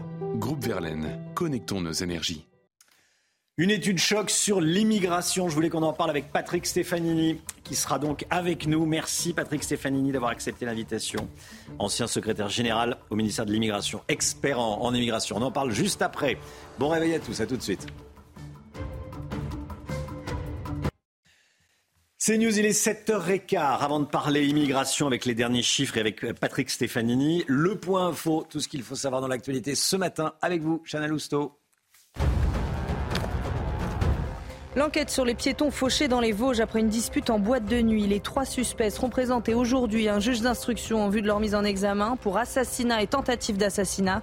Deux d'entre eux étaient déjà connus pour trafic de stupéfiants. La direction de la discothèque a annoncé que l'établissement sera fermé vendredi et que l'intégralité de la recette de samedi sera reversée aux familles des victimes. La carte avantage de la SNCF devient moins favorable à partir d'aujourd'hui. Les prix maximum des billets achetés avec cette carte de réduction augmentent de 10 euros. La compagnie justifie cette augmentation par la hausse des coûts de l'énergie. En revanche, dès aujourd'hui et jusqu'au 5 septembre, la carte avantage est à moins 50%. Et puis l'Union européenne exprime son soutien à l'ambassadeur français au Niger. L'ambassadeur français qui refuse toujours de quitter le pays malgré la pression des putschistes. Dans un communiqué, le porte-parole de l'UE estime que la décision d'expulsion est une nouvelle provocation qui ne peut aucunement aider à trouver une solution diplomatique à la crise actuelle. Patrick Stefanini est avec nous. Bonjour Patrick Stefanini. Bonjour Romain Desarbes et bonjour à toute la rédaction de CNews. Voilà, qui vous, euh, qui vous salue et qui vous écoute autour de, la table. Euh, Patrick Stefanini, expert immigration, ancien secrétaire général au ministère de l'Immigration. Dans une étude de l'Institut Montaigne, on découvre la part de l'immigration dans la croissance de la population française. Il y a de plus en plus de, de personnes en France. L'immigration représente les trois quarts de l'accroissement de la population en France. C'est beaucoup et je voudrais que vous nous décryptiez ce chiffre. Bah, c'est très simple. On assiste en France depuis une dizaine d'années à une baisse du nombre des naissances. Alors les experts disent que le taux de fécondité diminue et il diminue plus rapidement qu'on ne l'avait prévu. Il était supérieur à 2 euh, dans les années 2010. Cette année, si la baisse des naissances qui a été de 7% au premier semestre, 7% de naissances en moins par rapport à l'année dernière, si cette baisse se poursuit au second semestre, on aura un taux de fécondité qui sera de l'ordre de 1,67. Donc c'est une baisse très rapide par rapport à la situation de, 2010. Et évidemment, ça a un impact sur euh, ce qu'on appelle le solde naturel, c'est-à-dire la, différence entre les naissances et les décès. En 2017, il y a six ans, le solde naturel, c'est-à-dire l'excédent des naissances sur les décès, était de 163 000 personnes. L'année dernière, le sol naturel a été de à peine de 1100 personnes. 1100 personnes. Ça veut dire que la population française n'augmente plus du fait de l'excédent en France des naissances sur les décès. Et à partir de ce moment-là, la, la, variable qui fait augmenter la population française, c'est ce qu'on appelle le solde migratoire des immigrés, c'est-à-dire la différence entre le nombre des étrangers qui viennent en France. L'année dernière, plus de 320 000 titres de séjour ont été délivrés et le nombre des étrangers qui repartent à l'étranger. Celui-là, on ne le connaît pas avec précision, mais on voit bien qu'il est très inférieur à 300 000. Donc, euh, l'Institut Montaigne dit que l'année dernière, le, solde migratoire a assuré les trois quarts de la croissance démographique de la France. Cette année, ça risque d'être encore plus. Hmm. C'est extrêmement clair. Patrick Stefanini, les immigrés et leurs descendants immédiats, je le lis également dans le rapport de l'Institut Montaigne, hein. euh, les immigrés et leurs descendants immédiats représentent désormais un cinquième de la population en France. Ça veut dire qu'il y, a un vrai changement dans la société française? Alors, le pourcentage des immigrés qui est dans la société française, dans la population résidant en France, le pourcentage des immigrés qui était de 7,5% en 2000 est passé à 10% euh, l'année dernière. Euh, ça, c'est une réponse à ceux qui, pensent qu'il n'y a pas de vague migratoire. Il y a une vague migratoire nouvelle et puissante qui s'est créée depuis le début des années 2000 et qui se traduit par une progression du pourcentage des immigrés dans la société française. Et si on y ajoute euh, les descendants, notamment de ce qu'on appelle la deuxième génération, ce pourcentage est en effet de l'ordre de 21%. Hmm. Euh, Patrick Stefanini, je répète, vous êtes un, spécialiste des questions d'immigration. J'ai une question simple et compliquée à la fois à vous poser. Quel est l'intérêt de la France et des Français? Qu'il y ait plus ou moins d'immigration? L'intérêt de la France et des Français, euh, ça serait d'abord de reconstruire une politique démographique dynamique, car une partie de la baisse du nombre des naissances vient de ce que François Hollande, il faut bien désigner un responsable, a euh, systématiquement démantelé la politique familiale qui avait été portée à la fois par le général de Gaulle, mais aussi par la gauche, et notamment les communistes à la libération. Et cette politique, elle reposait sur un principe très simple, c'est-à-dire des allocations familiales pour toutes les familles, quel que soit leur niveau de revenu. François Hollande a démantelé cela, il a mis sous condition de ressources les allocations familiales. Euh, en parallèle, il a baissé le, le plafond pour le quotient familial. Donc, il a entrepris de réduire systématiquement les avantages accordés aux familles nombreuses, et notamment aux familles nombreuses au-dessus d'un certain niveau de revenu. Et comme on pouvait s'y attendre, avec quelques années de décalage, une dizaine d'années de décalage, eh bien, euh, cela se traduit par une baisse du nombre des naissances. Alors, il faut y ajouter aussi le fait qu'au cours du premier quinquennat d'Emmanuel Macron, la France n'a pas assez créé de places de crèche. On avait prévu d'en créer 30 000, on en a créé 15 000. Et on sait que euh, pour les femmes qui sont en âge de travailler, le fait de pouvoir disposer de structures d'accueil euh, des jeunes enfants est un facteur très important. Donc, euh, il ne faut pas baisser les bras, il ne faut pas être fataliste. La situation à laquelle nous devons faire face, euh, nous pouvons essayer de la redresser, mais il faut pour ça rompre avec la politique familiale qui a été mise en place par François Hollande et poursuivie grosso modo par son successeur. Alors, le deuxième élément sur lequel il faut s'interroger, c'est notre appareil de formation professionnelle. Nous avons à peu près en France actuellement 350 000 emplois vacants. Le chiffre exact, à la fin de juin, c'était 355 000 emplois vacants. Donc ça veut dire que nous avons des emplois que nous ne réussissons pas à pourvoir. Alors, le, réflexe de certains, ça va être de dire, ben, il faut avoir recours à l'immigration, et au fond, c'est un peu ce que nous dit Gérald Darmanin. C'est tout le sujet du projet de loi immigration. Absolument. Il hmm. faut avoir recours à l'immigration pour pourvoir ces emplois vacants. Il nous reste quelques secondes, hein, Patrick Stefanini. Concluez, s'il vous plaît. Si on se passe à l'instant T, Gérald Darmanin a raison. Et évidemment, les chiffres que vous avez annoncés au début de l'émission vont encore aggraver la situation d'ici une vingtaine d'années. Mais on peut aussi essayer de moderniser notre appareil de formation professionnelle parce qu'on a 350 000 emplois vacants, mais on sait qu'on a aussi chaque année 100 000 à 150 000 jeunes qui sortent de l'école, ils n'ont pas de diplôme, ils n'ont pas de formation, évidemment, ils n'ont pas, pas d'emploi.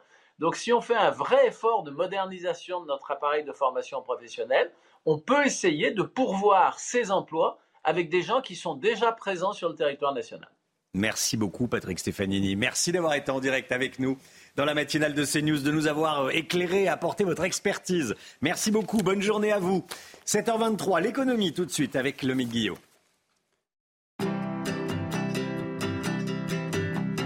Votre programme avec Clésia, assureur d'intérêt général. L'économie, on va parler immobilier avec vous, Lomic. Après les confinements, bon nombre d'experts prédisaient un exode massif des citadins vers la campagne. Alors évidemment, euh, avec évidemment des conséquences sur l'immobilier. Aujourd'hui, quelle est la réalité? Si on prend, euh, Romain, ce que disait en janvier 2023, c'est pas vieux, hein, des euh, professeurs d'université spécialistes de l'urbanisme, il disait que l'essor du télétravail avait relancé l'intérêt des ménages pour les zones rurales. En clair, que le confinement avait donné envie aux urbains de déménager, de s'installer à la campagne en bousculant totalement le, le marché de l'immobilier.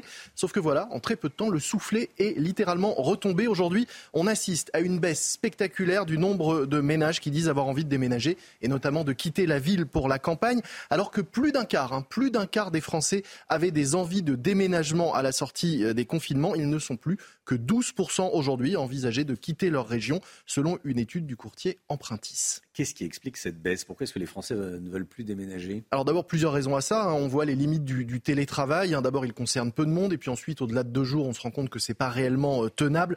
Euh, donc certains hésitent forcément à quitter leur région. On peut aussi citer le prix de l'essence, évidemment. Choisir de s'installer dans une zone rurale, c'est des frais de carburant supplémentaires. Et puis évidemment, autre raison importante, les prix de l'immobilier et la difficulté d'avoir accès au crédit qui rendent compliqué tout projet de déménagement. Et pour ceux qui veulent quand même changer d'air, quelles sont les régions qui attire le plus et celle qu'on cherche à quitter Alors la région qu'on fuit le plus, eh bien, c'est le centre Val-de-Loire. 19% des sondés ont manifesté leur envie de changer de région contre 17% avant le Covid.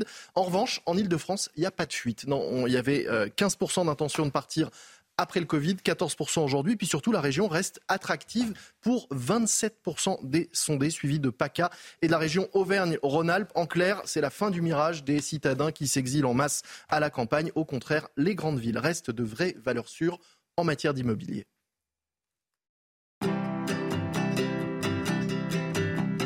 C'était votre programme avec Clésia, assureur d'intérêt général. C'est News, il est 7h26. Merci d'être avec nous dans un instant. L'automobile. On va parler des radars de covoiturage avec Pierre Chasseret. A tout de suite. Elle est bien là, Sophie. Normal, elle va regarder les chroniques auto sans se stresser avec Avatacar, les garages proches de vous. Avatacar. L'automobile avec vous, Pierre Chasseret. Bonjour Pierre. Bonjour Romain. Est-ce que vous connaissez les radars de covoiturage? On connaît les radars de vitesse, mais les radars de covoiturage, il en existe déjà. À Lyon, les Lyonnais les connaissent. À Annecy, à Grenoble, ils arrivent à Nantes, à Strasbourg et dans d'autres métropoles. On en parle avec vous, Pierre Chasseret, ce matin. Ce qui est important de savoir, c'est comment ça fonctionne, ces radars de covoiturage. Expliquez-nous. Alors c'est très simple. En fait, ces mm. radars de covoiturage, Romain, ils vont fonctionner à l'aide de systèmes infrarouges et de caméras thermiques qui vont déceler à l'intérieur de l'habitacle les zones de chaleur correspondant à des êtres humains. Derrière, si vous êtes plus de deux ou deux, vous êtes donc en situation de covoiturage et pas verbalisé. Si en revanche, la caméra détecte une fraude, dans ces cas-là, il y aura un agent de police assermenté qui va voir le cliché et dresser une verbalisation. La verbalisation, si vous roulez en dehors de cette voie où il y a un losange matérialisé sur le panneau et sur la voirie, eh bien, la sanction est forte. C'est 135 euros sans aucune perte de points, 90 euros si vous payez rapidement. Elle est bien, la Sophie. Normal, elle a regardé les chroniques auto sans se stresser avec Avatacar, les garages proches de vous. Avatacar. Le temps, et on commence avec la météo des plages. Votre programme avec Rosbay, soin d'excellence pour sublimer vos cheveux. Rosbay.com Place à présent à votre météo des plages où les conditions météo resteront maussades avec un temps très nuageux près des côtes de la Manche. Dans l'eau, vous aurez 18 degrés à Perros-Guirec ou encore 20 degrés du côté de Deauville. En allant vers le sud-ouest, des conditions météo également mitigées. 21 degrés seulement à Noirmoutier. Dans l'eau, vous aurez localement 18 degrés à Quiberon ou encore 21 degrés au Sable d'Olonne, température qui reste en dessous des normales de saison. Même type de conditions météo en allant vers le sud-ouest, un temps très nuageux, localement quelques averses. Dans l'eau, vous aurez en moyenne 24 degrés à Saint-Jean-de-Luz. Les conditions s'améliorent en revanche autour du golfe du Lion avec le retour du soleil. Les températures remontent et dans l'eau, vous aurez localement 26 degrés à Palavas. Entre la côte d'Azur et la Corse, encore quelques averses, quelques orages également attendus du côté de la Corse à Ajaccio où l'indice UV sera seulement de 6. Votre programme avec Rosbay, soin d'excellence pour sublimer vos cheveux. Rosbay.com La météo, Alexandra Blanc. Votre programme avec Magnolia.fr. Changez votre assurance de prêt à tout moment et économisez sur Magnolia.fr, comparateur en assurance de prêt immobilier. Alexandra, quel temps pour aujourd'hui? Eh bien, un temps presque automnal, un temps assez variable, assez mitigé, beaucoup de nuages ce matin sur les trois quarts du pays, toujours un temps assez instable du côté de la Corse, et puis à noter également le maintien du Mistral et de la Tramontane en Méditerranée dans l'après-midi. Très peu d'évolution, localement. Quelques averses sur le flanc est, maintien de la neige également en montagne, le vent se maintiendra également autour du golfe du Lion, et puis on aura quand même quelques éclaircies sur la façade ouest ou encore sur les régions du nord. Côté température, ça reste un petit peu frais ce matin avec 10 degrés à Lille ou encore 15 degrés à Toulouse, et dans l'après-midi, les températures restent en dessous des normales de saison. 23 degrés pour le Bordelais, 22 à Paris et en moyenne 19 degrés seulement pour le Puy-en-Velay. C'était votre programme avec Magnolia.fr. Changez votre assurance de prêt à tout moment et économisez sur Magnolia.fr, comparateur en assurance de prêt immobilier. Vous regardez la matinale de CNews. Merci d'être avec nous. À la une ce matin, un mariage qui dégénère à Mantes-la-Jolie, dans les Yvelines. Le futur marié et des invités ont tiré des mortiers d'artifice sur le commissariat. Ils ont été arrêtés. On va vous raconter ce qui s'est passé. Après le drame des Vosges, après une bagarre en boîte de nuit, euh, les responsables de la discothèque font preuve de solidarité. Ils vont fermer vendredi et reverser les recettes de samedi soir aux familles des victimes. La statue de Saint-Michel au Sable d'Olonne ne sera pas cachée, malgré la décision de la justice. Le maire et le curé de la paroisse ont trouvé une solution qui semble satisfaire tout le monde. Une batterie de téléphone portable qui prend feu dans un avion Air France. On a frôlé le drame, on va y revenir, avec Michel Chevalet. Drame évité grâce au professionnalisme des stewards et des hôtesses d'Air France. Et puis l'économie, même si l'inflation se calme, on ne reviendra jamais au prix de 2021. Il faut se le dire. Ne nous leurrons pas, nous dira le Guillot. À Mantes-la-Jolie, un mariage dégénère. Encore une fois, le futur marié et ses proches ont tiré des mortiers d'artifice sur un commissariat, le commissariat de la ville. Évidemment, la cérémonie a été annulée. Hein. Les faits se sont déroulés euh, samedi dernier en marge de la noce. Au total, 12 personnes ont été interpellées et placées en garde à vue. Le récit de Sarah Varni. C'est aux alentours de 13h30 ce samedi qu'un convoi de mariage s'est attaqué à ce commissariat de Mantes-la-Jolie. Les convives ainsi que le marié se sont arrêtés devant le poste de police et ont sorti du coffre de leur véhicule des dizaines de mortiers d'artifice avant de les diriger vers le bâtiment. Une attaque soudaine. Les agents de police ont alors dispersé la foule à l'aide de grenades lacrymogènes. Au total, 12 hommes ont été interpellés, dont l'hôte du mariage. Ils ont été placés en garde à vue pour participation à un attroupement armé en vue de commettre des violences contre des personnes. On a affaire aujourd'hui à, des gens qui détournent quelque chose qui est toléré, puisque euh, les, convois de mariage où les gens klaxonnent, vous avez une voiture balai, tout ça, c'est quelque chose qui, qui est, j'ai envie de dire, qui est gentillet, où ça se passe, dans la majorité des cas, ça se passe très bien quand vous êtes avec des gens qui sont intelligents. Et quand vous êtes avec des gens qui sont euh, parfois des demeurés, il faut dire ce qui est, eh bien, vous avez affaire, voilà, euh, vous avez affaire à des, situations euh, qui deviennent absolument ingérables. 28 mortiers d'artifice, dont certains interdits en France, ont été saisis dans les véhicules du cortège. Aujourd'hui, il est très facile de se procurer des mortiers et à mon sens, on devrait faire évoluer la loi. J'interroge les, plus hauts élus de, de notre République sur, euh, sur cela. Comment est-il possible qu'on puisse se procurer euh, des mortiers en toute occasion? Le mariage a finalement été annulé après ces événements. Face à la multiplication des incidents lors des mariages ces dernières années, certaines communes ont mis en place des cautions afin de garantir la sécurité et le respect des cérémonies.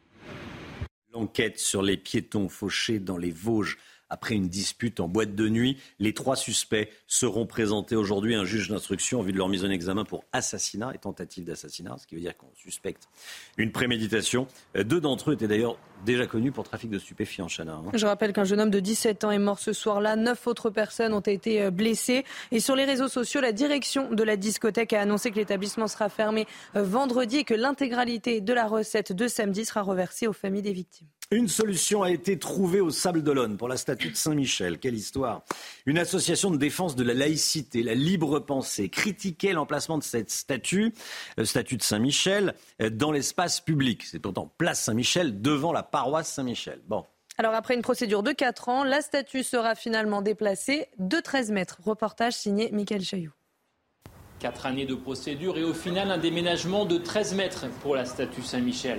Pour 3 000 euros, la paroisse rachète à la ville des Sables d'Olonne une parcelle de 53 mètres carrés le long de l'église où la statue sera installée. En 2022, lors d'un petit référendum local, 94% des votants s'étaient prononcés pour que la statue Saint-Michel reste devant l'église du même nom. Vous savez, je ne suis pas pratiquant. Donc, euh, mais j'y tiens quand même, parce que c'est tout. Euh, encore une fois, c'est un symbole. Cette ville est une ville apaisée. Et donc, on ne va pas nous diviser à cause d'une statue. Et donc, ce symbole qui rassemble les sablés, il faut y tenir. C'est pour cela que, en tant que curé, euh, j'ai proposé cette solution. À deux reprises, le tribunal administratif puis le Conseil d'État ont donné raison à une association de défense de la laïcité, estimant qu'une statue religieuse n'avait rien à faire sur le domaine public.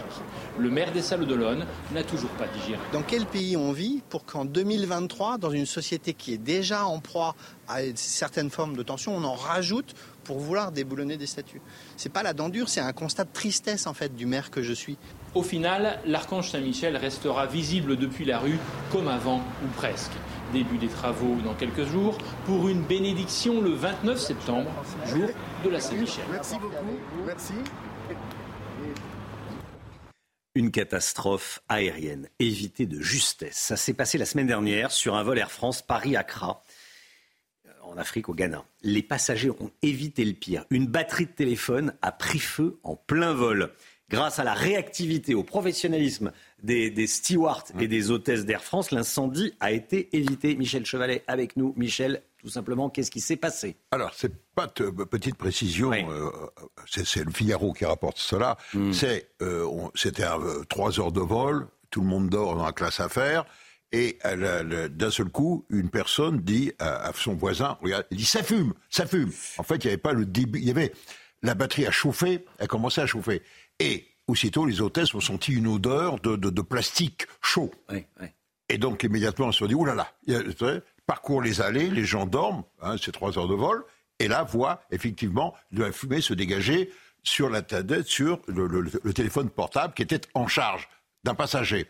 Et immédiatement, ils ont appliqué les consignes de sécurité, c'est-à-dire on revêtit une cagoule, hein, on le voit sur une, photo, une cagoule pour pouvoir euh, euh, éviter de respirer les, euh, des vapeurs toxiques. Et immédiatement, trois extincteurs ont été utilisés pour, disons, circonscrire le début du sinistre. On n'en était pas encore aux flammes, fort heureusement. Mais vous disent tous les pilotes, tous les commandants de bord, la pire des choses qui puissent nous arriver au bord d'avion, c'est pas de perdre un moteur, Tant qu'on a du kérosène, des ailes et de la vitesse, on peut toujours se débrouiller. Mais c'est le feu à bord. L'incendie, c'est dramatique, ça se finit très mal, et c'est arrivé sur un vol de, de.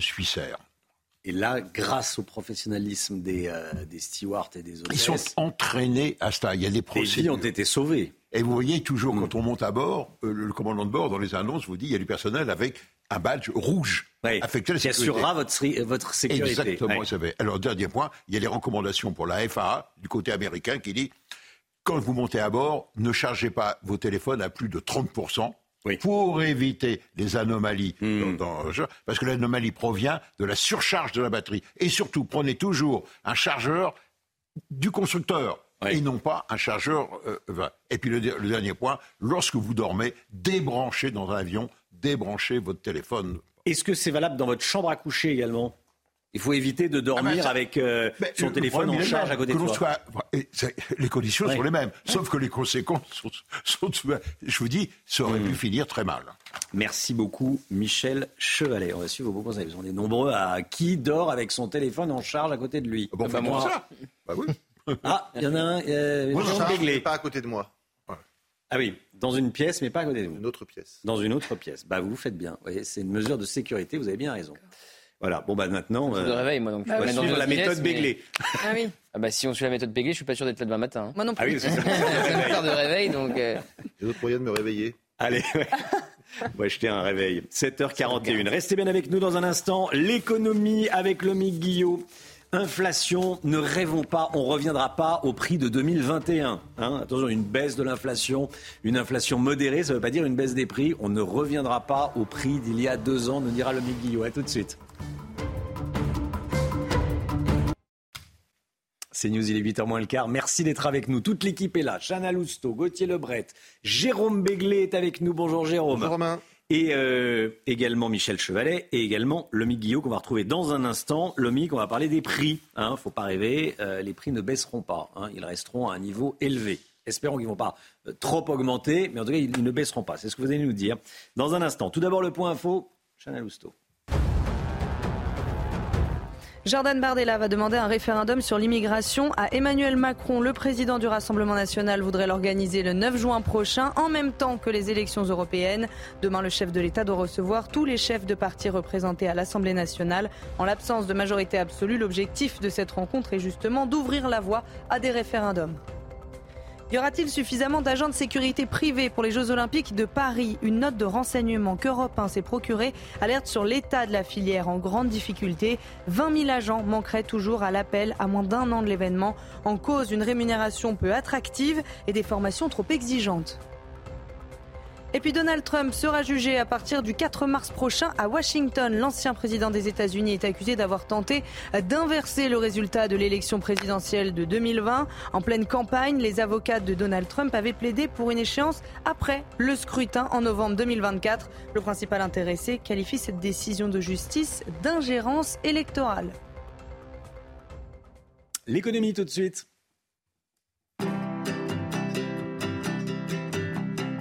Votre programme avec Clésia, assureur d'intérêt général.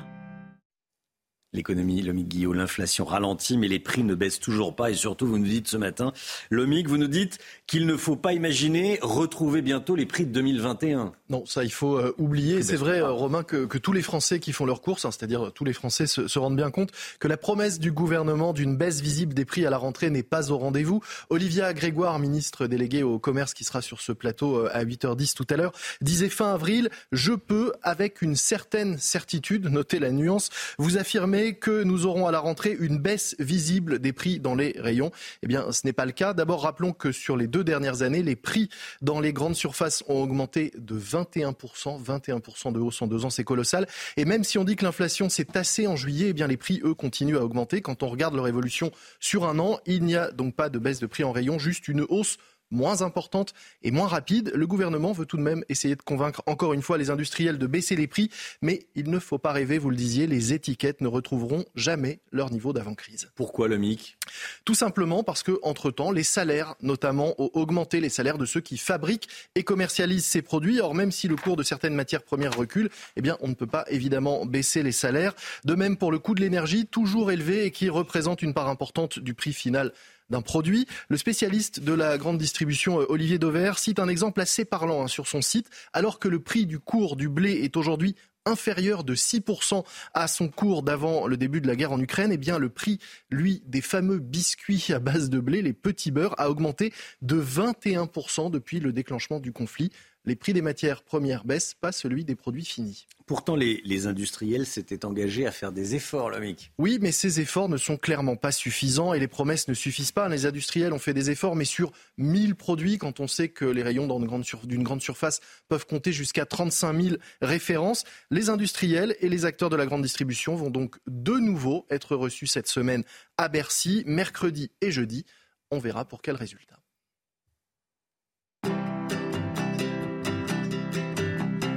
C'était votre programme avec Clésia, assureur d'intérêt général.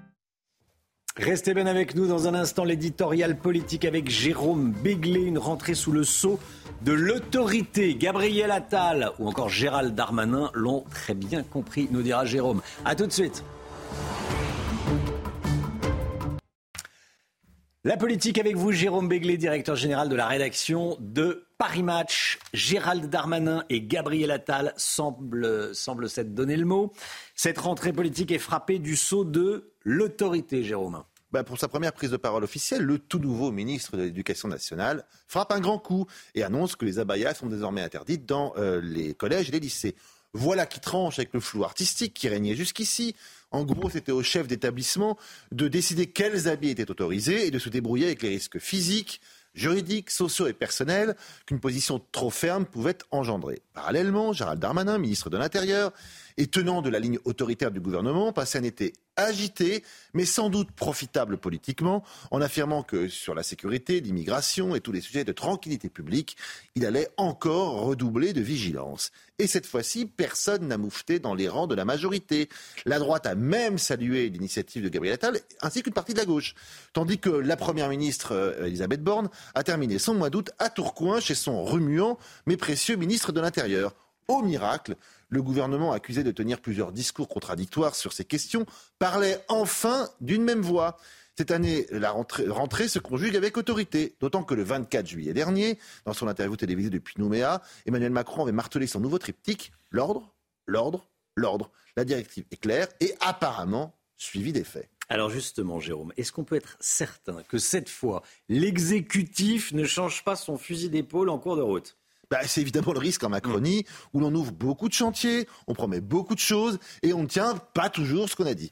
Mais cette fois-ci, la situation est un tout petit peu différente. En dépit des assurances de Bercy, les impôts vont continuer de progresser. En 2022, le taux de prélèvement obligatoire a battu un nouveau record avec 45,4%. C'est du jamais vu. Et il n'y a guère de chance que la vapeur s'inverse euh, cette année. Le chômage ne baisse plus. Euh, les prix à la consommation, le Guillaume nous l'a dit, euh, continuent de progresser.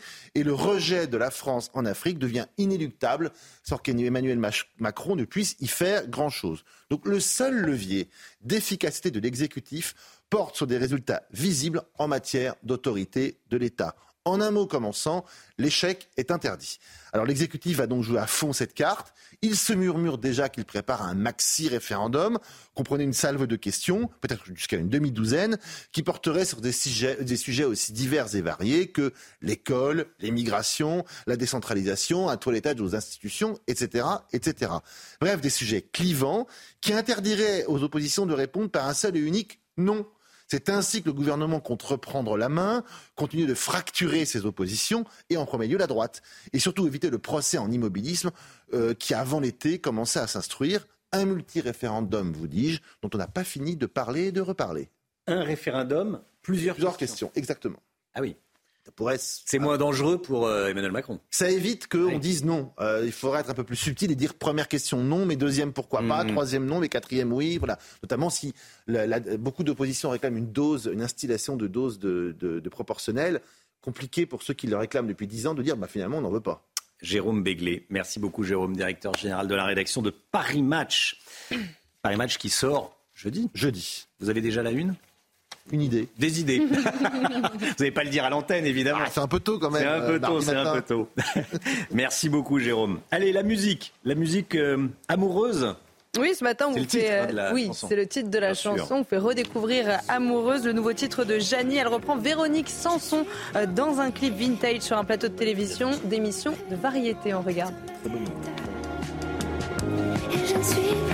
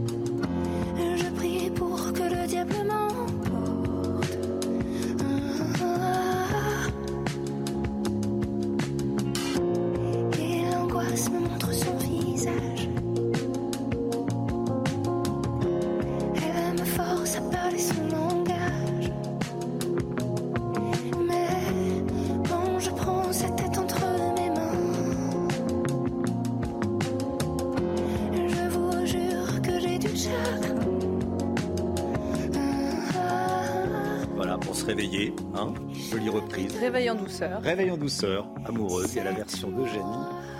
Jenny, Jenny Comme vous voulez. Comme vous Jenny, Jenny. Et la version de Véronique Sanson, euh, évidemment. 7h56. Dans 20 minutes, soyez là, un peu moins de 20 minutes, même 8h10. on s- L'interview politique de Sonia Mabrouk, qui reçoit ce matin Olivia Grégoire, ministre déléguée au PME et au euh, commerce, sur CNews bien sûr, et sur Europe 1. C'est la nouveauté de, la rentrée. Grande interview. Allez, le, le temps tout de suite avec Alexandra Blanc. Votre programme avec Magnolia.fr. Changez votre assurance de prêt à tout moment et économisez sur Magnolia.fr, comparateur en assurance de prêt immobilier. Ravi de vous retrouver avec des conditions météo variables. Aujourd'hui, un temps parfois assez automnal, beaucoup de nuages, notamment sur les régions du nord ou encore en allant euh, vers le Pays Basque. Et puis cet après-midi, localement, quelques averses sur le flanc est entre la région Rhône-Alpes, le nord-est ou encore en allant euh, vers le centre du pays. À noter également le maintien du Mistral et de la Tramontane en Méditerranée. Ça va souffler fort, mais ça aura pour mérite de dégager le ciel. Et puis si vous êtes du côté de la Corse, toujours un temps instable, beaucoup de nuages, du vent également euh, sur le sud et localement quelques orages, mais forts que ce que vous avez eu hier. Côté température, les températures restent un petit peu fraîches pour la saison, restent d'ailleurs en dessous des normales hein, par rapport à la canicule de la semaine dernière. Ça n'a rien à voir. Les températures ont dégringolé. 22 degrés à Paris cet après-midi, 22 degrés également euh, pour Rennes, 24 degrés en moyenne à Toulouse ou encore 22 degrés à Lyon. Il fera un petit peu plus doux, notamment autour du golfe du Lion, avec 27 degrés à Montpellier ou encore 25 degrés à Marseille. Mais si vous êtes exposé au vent, vous le savez, le ressenti reste un petit peu plus frais. Pour la journée de mercredi, très peu d'évolution, toujours un temps nuageux entre le sud-ouest et le nord-est, des nuages un petit peu plus présents, euh, notamment en allant vers la Lorraine, l'Alsace ou encore euh, les Ardennes. On retrouve en revanche toujours du vent en Méditerranée et ce temps variable du côté de la Corse, hein, vraiment avec des orages, des averses et surtout un temps très très nuageux. Côté température, ça va remonter puisque les températures vont petit à petit repasser au-dessus des normales de saison. Ce sera d'ailleurs le cas euh, pour la fin de semaine avec le retour à un temps un petit peu plus calme et surtout beaucoup plus doux. On aura quelques perturbations euh, sur les régions du nord, notamment vendredi après-midi avec des températures un peu plus douces et qui vont remonter. On va d'ailleurs repasser au-dessus des normales de saison à partir de vendredi après-midi. Mais attention aux orages ce week-end. C'était votre programme avec Magnolia.fr. Changez votre assurance de prêt à tout moment et économisez sur Magnolia.fr, comparateur en assurance de prêt immobilier. Il est bientôt 8 heures. Merci d'être avec nous. Toute l'équipe de la matinale est là, évidemment, à la une ce matin. Une étude choc sur l'immigration. La population française augmente et c'est dû aux trois quarts à l'arrivée d'immigrés sur le territoire français. On verra ce que disent exactement ces chiffres. Il manque des agents de sécurité pour les Jeux Olympiques et la Coupe du Monde de rugby. On va voir dans quelle proportion et s'il faut s'inquiéter. On connaît la date du procès historique de Donald Trump, l'ancien président des États-Unis. Ce sera le 4 mars prochain. L'éboulement en vallée de la Maurienne bloque encore le trafic routier. La circulation entre la France et l'Italie est toujours coupée. On sera en direct avec Olivier Madinier. A tout de suite, Olivier. L'immigration représente l'essentiel de la croissance de la population française, et ce, euh, dès, depuis 2022 et probablement dans les prochaines années, si l'on se fie aux projections d'une étude de l'Institut Montaigne, publiée hier, Chana. Oui, l'année dernière, l'immigration a compté pour près des trois quarts de l'accroissement démographique en France. C'est un record absolu. Le détail avec Tony Pitaro, Solène Boulan et Maxime Leguet. La France se trouverait à un tournant démographique. Elle compte désormais plus de 10% d'immigrés, soit près de 7 millions de personnes. Et la part d'immigrés dans l'accroissement de la population atteint, elle, un niveau record. Pour la première fois en 2022, l'immigration, toutes, toutes immigrations confondues bien sûr, euh, a représenté quasiment les trois quarts de l'accroissement démographique de la France. Autrement dit, il y a eu un quart de cet accroissement seulement, et c'est quelque chose d'assez inédit, euh, qui est lié à ce qu'on appelle l'accroissement naturel, c'est-à-dire à l'excédent des naissances sur les décès. Si l'excédent naturel ne représente qu'un quart de l'accroissement de la population, c'est parce qu'il est à son plus faible niveau depuis 1945. La Cour des comptes estimait à 6,57 milliards d'euros en 2019 le coût des missions relatives à l'immigration, l'asile et l'intégration, soit une augmentation de 50% depuis 2012, notamment à cause de l'augmentation des demandes d'asile. Mais ce bilan est à nuancer. Lorsqu'on parle des coûts de l'immigration et de ses bénéfices, il faut aussi compter les coûts indirects et les bénéfices indirecte. Et euh, ce calcul comporte nécessairement une part d'arbitraire. Personne ne peut dire euh, qu'il a fait le bilan définitif et incontestable sur le plan économique de l'immigration. Selon les projections de l'INSEE, l'immigration pourrait atteindre 70 000 personnes par an dans les prochaines années. Et à propos d'immigration, Gauthier Lebret, Jordan Bardella, le président du Rassemblement national, veut demander au président de la République qu'il organise un référendum sur l'immigration en juin prochain, en même temps que les élections européennes. Puisque vous savez que demain euh, va se dérouler cette fameuse initiative d'ampleur voulue par le président de la République, c'est-à-dire qu'à Saint-Denis, à l'école de la Légion d'honneur, il va recevoir les différents euh, chefs de parti, de l'opposition et de la majorité. Et il y aura autour de la table Jordan Bardella. Il doit y avoir aussi un dîner le soir. D'ailleurs, le président du RN se pose la question de sa participation à ce dîner parce qu'il ne trouve pas que c'est forcément la place euh, des oppositions. Certes, le débat, oui. Le dîner, c'est moins sûr. Alors, dans une lettre publiée hier soir sur son compte Twitter, Jordan Bardella demande effectivement un référendum sur l'immigration à Emmanuel Macron qui serait organisé le 9 juin prochain, effectivement, Romain, le jour euh, des euh, européennes. Alors, il explique les raisons de ce euh, référendum. C'est une vieille proposition hein, sur l'immigration de Marine Le Pen pendant la campagne de la dernière campagne présidentielle. Pas sûr d'ailleurs que ça soit constitutionnel de poser une question sur l'immigration aux Français. Et donc, il explique qu'il y a un lien très clair entre l'immigration et les émeutiers de juin dernier. Vous savez que le gouvernement ne fait pas ce lien. On se souvient tous de la sortie de Gérald Darmanin, le ministre de l'Intérieur, sur les Kevin et les Matteo. Et donc, le président du RN explique il ne saurait y avoir de sursaut national et républicain sans une prise de conscience des dangers d'une immigration de peuplement. On va voir cette déclaration publiée sur son compte Twitter. Et sans changement complet de cette politique. Jordan Bardella, qui s'exprime également dans cette lettre sur l'inflation, il dit que euh, les Français sont encore pris euh, à la gorge. La France du travail est pris à la gorge. Il demande un moratoire sur toute augmentation d'impôts et de taxes. Alors hier, Elisabeth Borne, devant le MEDEF, a dit qu'il n'y aurait pas d'augmentation euh, d'impôts dans les mois à venir. Et puis, eh bien, le président du RN et euh, entend aussi parler de l'école avec euh, le président de la République au moment où les abayas sont interdites à l'école. Annonce de Gabriel Attal, bien sûr. Merci beaucoup, euh, Gauthier Lebret. Les Jeux Olympiques de Paris approchent, c'est dans moins d'un an. Et une question inquiète, est-ce qu'il y aura suffisamment d'agents de sécurité privés pour assurer la sécurité de, l'événement? Une note des renseignements qu'Europe 1 s'est procurée alerte sur l'attentat de la filière en grande difficulté. 20 000 agents manqueraient toujours à l'appel à moins d'un an de l'événement. En cause, une rémunération peu attractive et des formations trop exigeantes. Augustin Donadieu. Les Jeux Olympiques et la Coupe du Monde de rugby seront-ils suffisamment sécurisés? Une note du renseignement territorial que Repin s'est procurée pointe un manque cruel d'agents de sécurité. On peut penser légitimement que nous avons des risques, des risques d'infiltration, de mouvements écologiques contestataires radicaux qui pourraient vouloir intervenir lors de ces deux événements. Le gouvernement a pourtant tenté de rendre la filière plus attractive en baissant le nombre d'heures de formation de 175 à 106 heures ou encore en revalorisant les salaires de 3,25%. Des efforts insuffisants, il manquerait pas moins de 20 000 professionnels de la sécurité à moins d'un an des Jeux olympiques. S'il le faut, mais je vous le répète, les jauges se consolident chaque jour, savoir faire intervenir en renfort euh, l'armée. Dans le bouclier protecteur de la France et dans l'organisationnel, pour que les choses soient sécurisées, euh, je pense qu'il faudra faire appel euh, aux acteurs institutionnels et régaliens. Cette année, les autorités prévoient de mener plus de 400 contrôles parmi les professionnels de la sécurité en Ile-de-France, et ce, malgré un manque de personnel. Il n'y avait que 13 contrôleurs pour 80 000 professionnels en région parisienne l'année dernière. Voilà, alerte sur l'état de la, filière sécurité privée. On en parle ce matin. Donald Trump sera jugé à partir du 4 mars prochain à Washington. L'ancien président des États-Unis est accusé d'avoir tenté d'inverser le résultat de l'élection présidentielle de 2020. Et en pleine campagne présidentielle, les avocats de Donald Trump plaidaient plutôt pour une échéance après le scrutin en novembre 2024 et le principal intéressé qualifie cette décision de justice d'ingérence électorale. On part dans la vallée de la Maurienne. On vous montrait hier les images incroyables de cet éboulement. 700 mètres cubes de blocs rocheux qui se sont détachés de la paroi.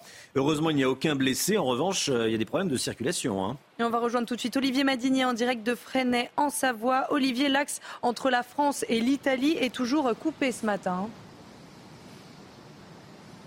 Oui, absolument. Trois axes très importants euh, entre la France et l'Italie sont toujours coupés.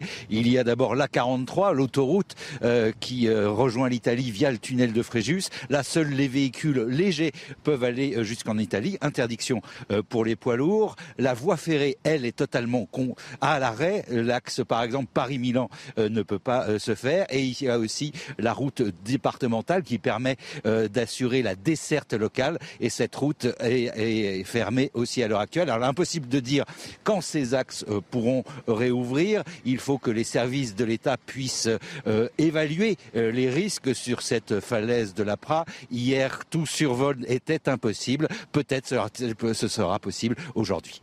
Merci beaucoup Olivier Madinier. 8h07, restez bien avec nous dans un instant. Olivia Grégoire est l'invité de Sonia Mabrouk.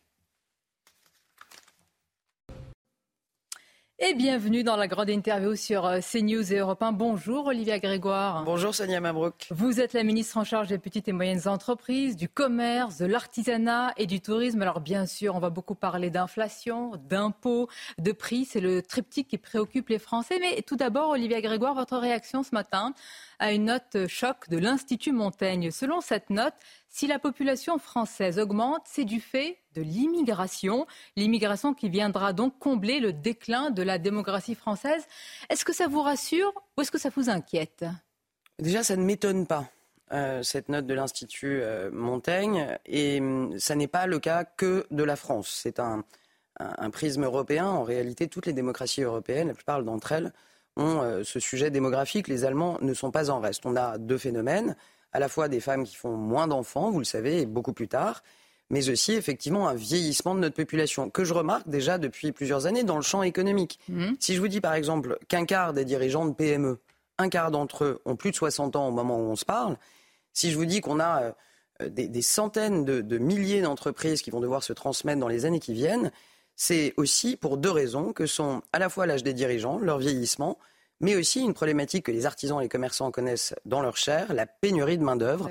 On voit déjà les effets de la note de l'Institut Donc euh, c'est un constat pour vous, ni rassurant ni inquiétant. C'est plus un constat, neutre. une photographie Mhm. euh, à instant T de la réalité qui est le vieillissement de la population française et qui aura un impact économique majeur. Le président du RN, Olivier Grégoire, va demander à Emmanuel Macron demain à ce sujet sur euh, l'immigration. Il va le demander lors de ces rencontres organisées par le président à Saint-Denis. Un référendum sur l'immigration en même temps que les européennes. Et dans une lettre, Jordan Bardella fait le lien, lui, entre les émeutes qui ont eu lieu et puis euh, l'immigration. Et il dit ceci, on va le voir. Il ne saurait y avoir de sursaut national et républicain sans prise de conscience, dit-il, des dangers d'une immigration de peuplement. Qu'est-ce que vous lui répondez? Je réponds plusieurs choses. Euh, D'abord, je réponds euh, que, le position- positionnement, la posture du RN sur les, enjeux migratoires, euh, malgré toutes les tentatives d'évolution du Rassemblement national, n'a pas changé. Et en réalité, tout ce qui relève de l'immigration, peu importe la réalité démographique, on vient d'en parler, est profondément rejeté par le Rassemblement national. Ce que je note aussi, et je suis une femme honnête dans la vie comme en politique, c'est qu'on a beaucoup râlé, notamment dans la majorité et à juste titre, sur le fait qu'on manquait de propositions, euh, souvent des oppositions. Voilà une proposition, donc on ne peut pas s'en plaindre. D'un référendum, d'un retour au Troisièmement, peuple. troisièmement j'aime aussi les règles, j'aime la méthode. On a un outil qui s'appelle une constitution qui date de 1958. Le référendum est la prérogative absolue du président de la République. Je pense que Jordan Bardella, s'il propose ça dans le cadre euh, des échanges qui sont prévus euh, par le président de la République demain, aura une réponse et un avis du président de la République. Ah. Mais vous n'avez pas peur, de Olivier Grégoire, vous je- n'avez pas peur d'un référendum sur l'immigration? La peur euh, n'est ni mon allié ni mon ami, c'est un Mm. sentiment euh, dont je me départis depuis très longtemps. Je n'ai pas peur. La question c'est pas est-ce que j'ai peur, la question c'est est-ce que c'est adapté, comment on fait les choses, comment on pose les choses? Et est-ce que ça surtout devient bonne compliqué loi. quand il s'agit d'immigration? Pourquoi Non, un parce que référendum et demander l'avis des Français euh, devient compliqué à ce euh, moment-là? C'est- Je, je- bah, d'abord c'est un outil euh, un peu spécial. Ça À double tranchant? Mais oui, c'est un outil qui peut être, et l'histoire l'a démontré, euh, 1969 en tête, que c'est un outil euh, qui peut être à double tranchant, mais c'est pas tellement ça, c'est que il doit être utilisé à bon escient dans- sur des questions qui intéressent la société, sur la question sur laquelle la société est légitime pour répondre et dispose cas, des outils. C'est possiblement le cas, comme d'autres sujets hein, d'ailleurs. Société, euh, la fin de vie oui. ou d'autres sujets qui pourraient être soumis à référendum. Après, si le référendum devient un outil euh, fréquent, normal, quotidien, je pense qu'on déflore l'esprit de la Constitution et que ça n'est pas l'objet du référendum qui doit être utilisé à bon escient sur Bien. certaines thématiques au Et bon on moment. entend que c'est possiblement sur la table dès, dès demain pour ces rencontres à, à Saint-Denis. Et connaissant le président de la République, je ne doute pas que euh, les forces politiques qui feront des propositions auront des réponses. Alors justement, autre proposition, je vous cite encore le président du RN, parce que dans cette même lettre, il demande un moratoire, ça va vous intéresser sur les impôts et, et les taxes. J'allais dire, ça c'est une proposition à laquelle tous les Français vont dire oui. Oui, oui, c'est une oui, proposition qui ne mange pas de pain, vous me l'accorderez. euh, Mhm. Mais qui peut donner des dire est résultats dans le démago et un peu populiste Oui, je l'oserais aussi. C'est bien joli ces déclarations à l'emporte-pièce. Quand on gouverne un pays, quand on est euh, à la manœuvre, on doit être responsable. Voilà, c'est très joli, les expressions de moratoire, on stoppe, mais c'est pas la télé, là, il n'y a pas une télécommande avec pause, on reprend dans trois ans. Comment on finance le pays Je pendant sais les pas, années c'est la viennent promesse que vous faites. Vous dites il n'y aura pas de hausse d'impôts, vous le martelez, on vous le, le fait, répétez. donc on n'a pas besoin de le demander, on le fait. Les demandes, les grandes déclarations à l'emporte-pièce, qui sont souvent d'ailleurs suivies de positions contradictoires au Parlement dès qu'il y a des sujets, notamment euh, par les députés du Rassemblement national, on n'a pas besoin de ça. Nous, depuis 2017, c'est 52 milliards d'euros qu'on a baissé pour les ménages et les entreprises. 26 milliards de baisse pour les ménages, 26 milliards de baisse pour les entreprises. Et nous continuons. Nous continuons avec le dernier tiers de la taxe d'habitation. Nous avons continué l'an dernier avec la suppression de la redevance audiovisuelle. Donc, il y a, encore une fois, je le dis souvent au Parlement, très simplement, il y a ceux qui causent, qui font des lettres, qui font des plateaux, puis il y a ceux qui font. Nous, on fait, on ne fait pas des grandes déclarations, Alors, on le fait. Ils causent et ils font aussi, ce sont les dirigeants d'entreprise, les patrons. Pourquoi ils sont inquiets alors, Olivier Grégoire? Vous martelez qu'il n'y aura Bien pas de hausse d'impôts, mais hier, justement, lors de la rentrée ou des universités d'été du MEDEF, ils vous disent, nous, euh, chat échaudé craint l'eau froide. hein. Oui, alors, euh, moi j'aime bien cette expression de chat échaudé craint l'eau froide. Et Nietzsche avait une jolie phrase qui était euh, euh, Au malheur, je suis nuance. Ce que je veux dire, c'est que il est normal, je le comprends, ce point de vue des patrons. Pourquoi? Parce que l'histoire a démontré, et pas au calan grec, il y a une dizaine d'années, sous le gouvernement de François Hollande, par exemple, qu'un certain nombre de propositions et surtout de promesses n'avaient pas été tenues. Je pense à deux choses Je que me je remettre. qu'il y euh, avait un ministre qui s'appelait Emmanuel Macron. Euh, oui, mais en l'occurrence, la proposition dont je parle et qui avait été portée par le président Hollande euh, datée d'avant, vous vous souvenez de cette histoire de on va baisser le taux d'imposition des TPE à 15%. Vous vous souvenez de cette histoire de on va euh, régler la fiscalité locale en fonction de l'investissement des entreprises sur les territoires. Tout ça n'est resté que lettre morte. Et effectivement, on peut entendre, parce que l'histoire de- des impôts en France l'a démontré, qu'il y a une forme d'appréhension des dirigeants d'entreprises qui euh, ont toujours peur, et c'est normal, de l'instabilité Mais financière. Olivier Grégoire, pourquoi Après- ils ont peur? Ils vous ont vu ce que vous avez fait, vous Mais avez parce changé que- de braquet sur la parce CVAE. qu'on a fait en l'impôt sur la... ans, on a- Juste, je précise, l'impôt sur la production, vous aviez promis donc de le supprimer sur deux ans. Et on va le supprimer. Finalement, 4 milliards sur 4 ans. Mais oui, mais alors là, je vais le dire avec le sourire, mais avec un peu de force. Il faut quand même regarder les choses avec un peu de sérieux. S'il y a une majorité, je le dis aux entrepreneurs. Ah bon Ils le regardent pas avec sérieux. Je pense qu'il faut regarder les choses avec sérieux. Mm. Et je leur dis dans les échanges très francs que nous avons et que j'ai eu avec eux encore hier au MEDEF. Un, peut-être très basiquement peut-on croire un peu plus ceux qui ont fait des baisses d'impôts. C'est nous. 26 milliards sur 5 ans. On continue. La droite, par exemple, pendant 25 ans, et je connais bien euh, les sujets à droite, a parlé de cette baisse d'impôts de production. Tout le monde en a causé, personne ne l'a fait. 8 milliards de baisse de CVAE, ça n'est pas anodin, 8 milliards. C'est deux fois le budget du ministère de la Culture. Donc, nous allons le faire. Vous m'accorderez, pour ceux qui nous entendent, à dire que baisser de 4 milliards en 4 ans, ça demeure baisser de J'entends. 4 Mais milliards. vous m'accorderez que vous avez changé de braquet. Nous tenons compte d'une situation financière mondiale qui n'impacte d'ailleurs pas que joliment la France. dit Non, pour dire que vous avez changé euh, votre promesse. Non. Mais pourquoi ne pas le dire euh, Parce qu'on change directement pas la promesse. La 4 promesse, elle sera tenue. c'est- C'est la fin du quinquennat, c'est pas Mais la promesse, c'est ans. 4 milliards. Ce qui pèse sur le compte des entreprises, c'est les 4 milliards. OK, si on peut le faire plus vite, la Première ministre l'a dit, on le fera plus vite. Pourquoi vous ne le faites pas plus vite? Parce qu'on a une situation budgétaire qui est tendue, parce que nous avons énormément investi. Vous voyez, on ne parle jamais du plan de relance 100 milliards d'euros qu'a porté Jean Castex, mais qui est allé aussi euh, pour beaucoup dans l'investissement des entreprises. C'est pas des baisses d'impôts, c'est de l'investissement. On a fait les deux en même temps. Et en réalité, nous avons aujourd'hui, vous l'avez bien vu, les Français le voient, une remontée des taux d'intérêt, des tensions internationales et une situation macroéconomique mondiale qui est un peu plus tendue. Alors vous savez, Mais on reste une minute peser tout ça sur le dos de certains Mais entrepreneurs c'est pas peser sur le dos. Les 4 milliards, on va le faire. Si on fait 4 milliards maintenant, la réalité, c'est qu'on risque, sans être technique, de faire déraper le budget. On va un tout petit peu plus loin. Si le budget dérape, ça a des conséquences, vous le savez, les taux d'intérêt de remonter. Mais ce qui m'énerve un peu, moi, dans le débat public, c'est qu'on a l'impression, quand on parle des taux d'intérêt, ça ne concerne que l'entreprise France. Mais non, si les taux d'intérêt augmentent, le petit entrepreneur dans le bâtiment qui veut investir, ses taux d'intérêt pour son investissement Bien. vont augmenter. Les conditions de financement Donc personne n'a intérêt à ça et Mais- nombre de chefs d'entreprise l'entendent. Enfin, euh, Olivier Grégoire, vous vous inquiétez tout à fait normal de la dette qui a explosé. Ce sont, c'est combien? C'est quasiment euh, 700 milliards d'euros de dette supplémentaire depuis 2017. On en Mmh. est là. Mais bon. Est-ce que vous êtes à quelques milliards près aujourd'hui par rapport euh, Bah, à ces ça- à ce entrepreneurs rythme-là, on ne redresse plus les comptes de l'État. On est toujours à quelques milliards près. Bien. Et les mêmes chefs d'entreprise, vous savez, parce qu'il y a ce qu'on en dit, puis il y a ce qu'on a vécu. Moi, j'y étais toute la journée hier à, ce, la ref du, du MEDEF. En réalité, les chefs d'entreprise savent très bien pourquoi on s'est aussi euh, endetté. Oui. Et on s'est endetté aussi pour être à leur côté. Il y a, enfin, je voudrais pas rappeler quelques souvenirs, mais quand même, Non, il n'y a pas beaucoup de pays. Mais ils sont Oui, pessimistes. C'est toujours hein. important. Moi, je les ai au téléphone. Ils parlent de crise économique qui arrive. Ils parlent Il y a de un secteurs. ralentissement sur Mais dans l'immobilier, secteurs. quand le bâtiment va pas, Oui, il y a quelques ralentissements. Euh, je crois qu'avec Bruno Le Maire, notre mission, et Bruno l'a démontré depuis quelques années, c'est aussi de garder la tête froide. J'ai pas dit tout va bien, euh, sous le soleil, dormez tranquille. Il y a des secteurs en tension, principalement notamment pour Mhm. l'histoire de main-d'œuvre. Il y a des secteurs qui fonctionnent très bien, l'aéronautique, l'automobile va très bien. Il y en a d'autres qui souffrent un peu plus de la nuance. L'inflation est un impôt, euh, Olivier Grégoire, qui pèse sur les plus euh, modestes. Les factures d'électricité, gaz, fournitures scolaires euh, ont augmenté. Vous allez recevoir avec Bruno Le Maire à Bercy, entre aujourd'hui et demain, à la fois les industriels et les responsables d'enseignes de distribution. Qu'est-ce que vous allez encore leur dire? Encore un effort? Plus d'efforts. Bah oui. Et pourquoi ils vont vous écouter cette fois-ci? Parce qu'ils ont Vous déjà commencé à nous plus écouter fort, euh, du depuis poing sur la plusieurs table mois. Non, mais on ne peut pas dire que rien n'a été fait. Euh, J'avais hier un éditorialiste plutôt libéral qui me disait mais vous êtes plutôt une libérale. Il ne faut pas d'interventionnisme. La meilleure garantie pour faire baisser les prix, c'est la concurrence. C'est pas absurde hein, comme point de vue. C'est pas absurde. Qu'est-ce que je vois moi? Depuis le mois de janvier, on a fait venir les distributeurs qui à l'origine n'avaient pas l'intention forcément de faire un panier ou un trimestre anti-inflation. Ils l'ont fait.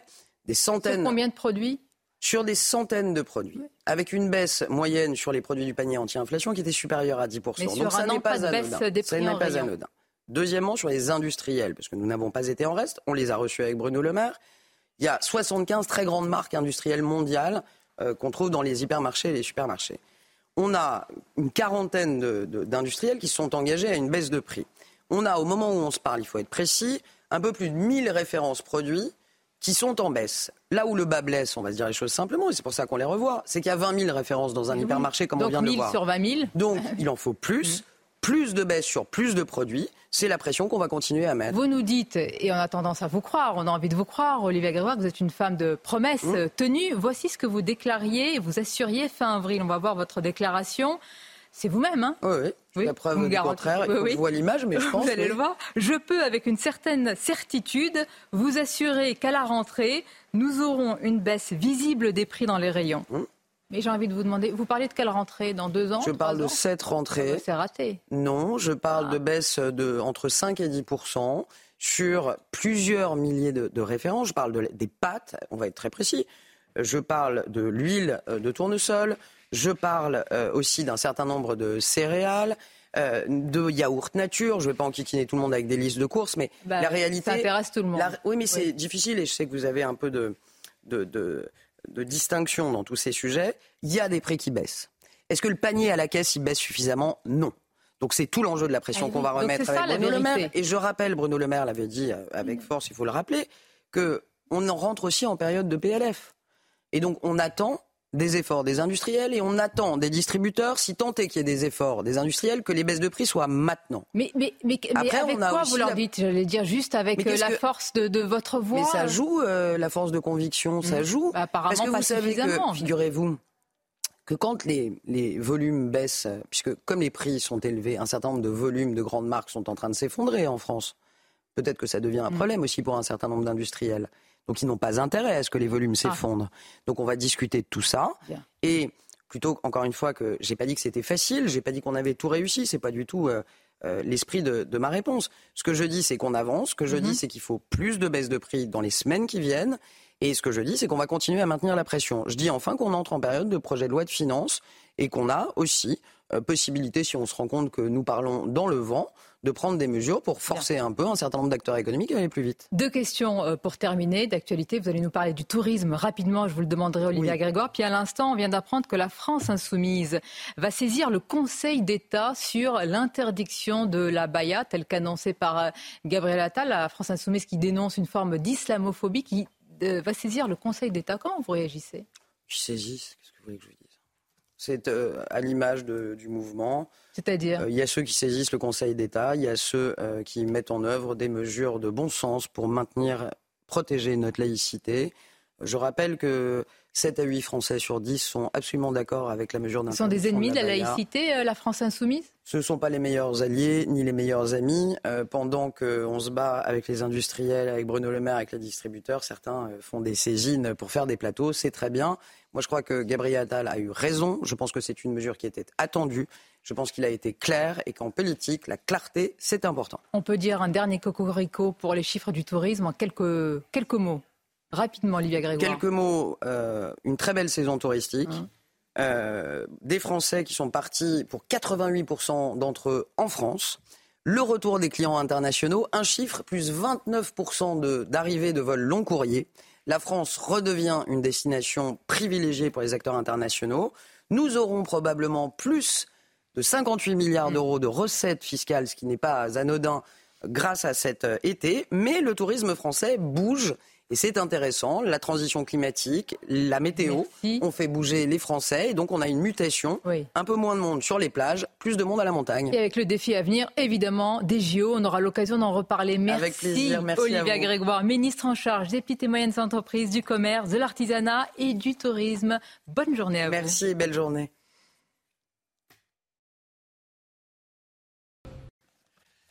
Merci Sonia Mabrouk et merci à votre invité Olivia Grégoire, ministre déléguée au, PME et euh, au commerce. Voilà l'interview tous les jours. Euh, grande interview politique de Sonia Mabrouk dans la matinale diffusée sur CNews et sur Europe 1. L'actualité avec cette information qui vient de tomber, on va en parler dans le, dans le journal. La France insoumise a l'intention de saisir le Conseil d'État sur euh, l'interdiction de porter une abaya, ce vêtement euh, islamique, au, au collège et, et au lycée. C'est Alexandre bon, euh, Manuel Bompard, pardon, Manuel Bompard de, de- de la France insoumise qui fait cette annonce. Et les filles va saisir le Conseil d'État au sujet de, de l'abaya. On va en parler dans un instant. Allez, l'équipe est là, toute l'équipe de la matinale est là pour vous aider à bien démarrer la journée. Chana Lousteau, Gauthier Lebret, et Pierre Chasseret est avec nous, euh, Michel Chevalet est avec nous et Lomic Guillot. Voilà, il y aura la santé dans un instant avec le docteur Brigitte Millot. Un mariage qui dégénère à Mantes-la-Jolie. On en parle ce matin. Je sais euh, que ça vous choque beaucoup. Et sujet dans un instant, on va vous raconter ce qui s'est passé. Le futur marié et des invités ont tiré des mortiers d'artifice sur le commissariat. Ils ont été arrêtés.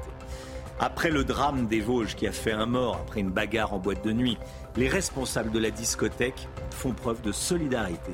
Ils vont fermer vendredi soir prochain et ils reverseront les recettes de samedi prochain aux familles des victimes. La statue de Saint-Michel au Sable d'Olonne ne sera pas cachée malgré la décision de justice. Le maire et le curé de la paroisse ont trouvé une solution qui semble satisfaire tout le monde. On sera en direct avec Yannick Moreau, qui est maire d'hiver droite des Sables d'Olonne. Il sera en direct avec nous. Une batterie de téléphone portable qui prend feu dans un avion à 10 000 mètres d'altitude, un avion d'Air France. On a frôlé le drame et on l'a évité ce drame grâce au professionnalisme des stewards et des hôtesses d'Air France, il faut le dire. On va y revenir avec vous, Michel Chevalet. Et puis la santé, les miracles de l'IA, de l'intelligence artificielle en médecine. Deux femmes ont retrouvé la parole grâce à l'IA. On verra ça avec Brigitte Millot. À Mantes-la-Jolie, un mariage dégénère. Encore une fois, j'allais dire, le futur marié et ses proches ont tiré des mortiers d'artifice sur un commissariat. Évidemment, la cérémonie a été annulée. Donc c'était avant la cérémonie. En allant à la mairie, ils se sont dit tiens, on va faire un détour, on va passer devant le commissariat et tirer des mortiers d'artifice dessus. Voilà comment ça s'est passé. Oui. samedi dernier. Oui, les se sont déroulés euh, samedi dernier, vous l'avez dit. Au total, 12 personnes ont été euh, interpellées et placées en garde à vue. Le récit est signé Sarah Varni. C'est aux alentours de 13h30 ce samedi qu'un convoi de mariage s'est attaqué à ce commissariat de Mantes-la-Jolie. Les convives ainsi que le marié se sont arrêtés devant le poste de police et ont sorti du coffre de leur véhicule des dizaines de mortiers d'artifice avant de les diriger vers le bâtiment. Une attaque soudaine, les agents de police ont alors dispersé la foule à l'aide de grenades lacrymogènes. Au total, 12 hommes ont été interpellés et placés en garde à vue, dont l'hôte du mariage. Affaire aujourd'hui à, à des gens qui détournent quelque chose qui est toléré, puisque euh, les, convois de mariage euh, où les gens klaxonnent, vous avez une voiture balai, tout ça, c'est quelque chose qui, est, j'ai envie de dire, qui est gentillet, où ça se passe, dans la majorité des cas, ça se passe très bien quand vous êtes avec des gens qui sont intelligents. Mais quand vous êtes avec des gens qui sont euh, parfois des demeurés, il faut dire ce qui est, eh bien, vous avez affaire, voilà, vous avez affaire à des, situations qui deviennent absolument ingérables. 28 mortiers d'artifice, dont certains interdits en France, ont été saisis dans les véhicules du cortège. Aujourd'hui, euh, il est très facile de se procurer des mortiers et à mon sens, on devrait faire évoluer la loi. J'interroge les, plus hauts élus de, notre République euh, sur, euh, sur ce fait-là. Comment est-il possible qu'on puisse se procurer des mortiers en toute occasion? Le mariage a finalement été annulé. Face à la multiplication des incidents lors des mariages ces dernières années, certaines communes ont mis en place des cautions afin de garantir la sécurité et le respect des cérémonies. Voilà, ça vous choque et nous aussi, c'est pour ça que je voulais qu'on en parle. Euh, la France insoumise a l'intention de saisir le Conseil d'État, c'est ce qu'a dit Manuel Bompard il y a quelques instants, euh, député de la, de la France insoumise. Gauthier Lebret, expliquez-nous, c'est la gauche pro-Abaya alors hein Ça surprendra personne, cette décision de Manuel Bompard, le coordinateur de la France Insoumise, euh, Romain, de saisir euh, le Conseil d'État. Ça fait partie euh, d'une stratégie électorale, d'un revirement de Jean-Luc Mélenchon à 180, à 180 degrés sur les questions de laïcité. Et d'ailleurs, ça, divise la NUPES, hein, puisqu'il y a toute une partie du PS qui a salué la décision de Gabriel Attal. Donc après, la question pour le ministre de l'Éducation nationale, ce n'est pas d'avoir raison ou tort politiquement, mais d'avoir raison ou tort juridiquement, parce que effectivement, si le Conseil d'État, avec cette saisine euh, de la France insoumise, donne tort au ministre de l'Éducation nationale, ça sera quelque part un, camouflet pour euh, euh, Gabriel Attal. Je rappelle ce qui s'était passé avec le hijab dans le foot, c'est un autre sujet, mais évidemment, il y a, des liens. Euh, je rappelle ce que disait le rapporteur, il était pour euh, autoriser le hijab euh, dans le sport et plus précisément dans le foot. Finalement, le Conseil d'État lui avait donné tort. Donc on verra ce qui se passe très clairement au Conseil d'État dans les prochaines semaines. Mais je vous disais, ça divise la NUPES. La France insoumise n'a pas de mots suffisamment durs pour qualifier le nouveau ministre de l'Éducation nationale qui serait sexiste, islamophobe, raciste, qui voudrait mettre en place une police du vêtement. Et puis la France insoumise qui est dans une contradiction, parce que vous ne pouvez pas dire en même temps que cette décision est islamophobe et que l'abaya euh, n'est pas un signe religieux. Si cette décision est islamophobe, l'abaya est forcément euh, religieux. Et d'ailleurs, celles qui portent l'abaya le reconnaissent quand on les interroge. Merci beaucoup Gauthier Lebret. Euh, Manuel Bompard dit de cette interdiction du port de l'abaya qu'elle est dangereuse et qu'elle est cruelle. C'est fort, il estime que c'est dangereux et, et cruel et c'est pour ça donc qu'il va euh, saisir le, le Conseil d'État sur, euh, sur l'abaya. Et on voit bien la stratégie politique qui est mise en place Ouais. une nouvelle fois. L'enquête sur les piétons fauchés dans les Vosges après une dispute en boîte de nuit.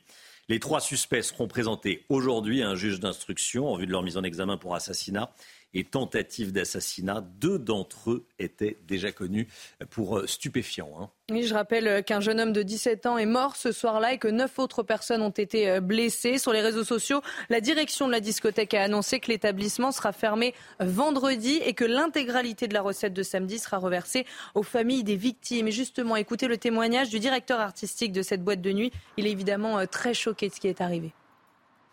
Le seul écho que j'ai eu, c'est qu'il y a eu une altercation verbale, pas de coup de poing, d'échanger, rien de, rien, méchant, quoi. On pensait jamais que ça pouvait en arriver là, quoi. C'est- de la science-fiction, cette histoire. Euh, comment on peut euh, avoir dans l'idée, euh, dans sa tête, de, de dire je vais, je vais, je vais, je vais aller écraser les gens, quoi. La carte avantage de la SNCF devient un peu moins intéressante. Depuis ce matin, les prix maximum des billets achetés avec cette carte de réduction augmentent de 10 euros. Par exemple, pour les trajets de moins d'une heure et demie, le prix maximum passera de 39 à 49 euros. Alors la compagnie justifie cette augmentation par la hausse du coût de l'énergie. En revanche, dès aujourd'hui et jusqu'au 5 septembre prochain, la carte euh, avantage est à moins 50%. Au lieu de 49 euros, elle coûtera donc 24,50 euros.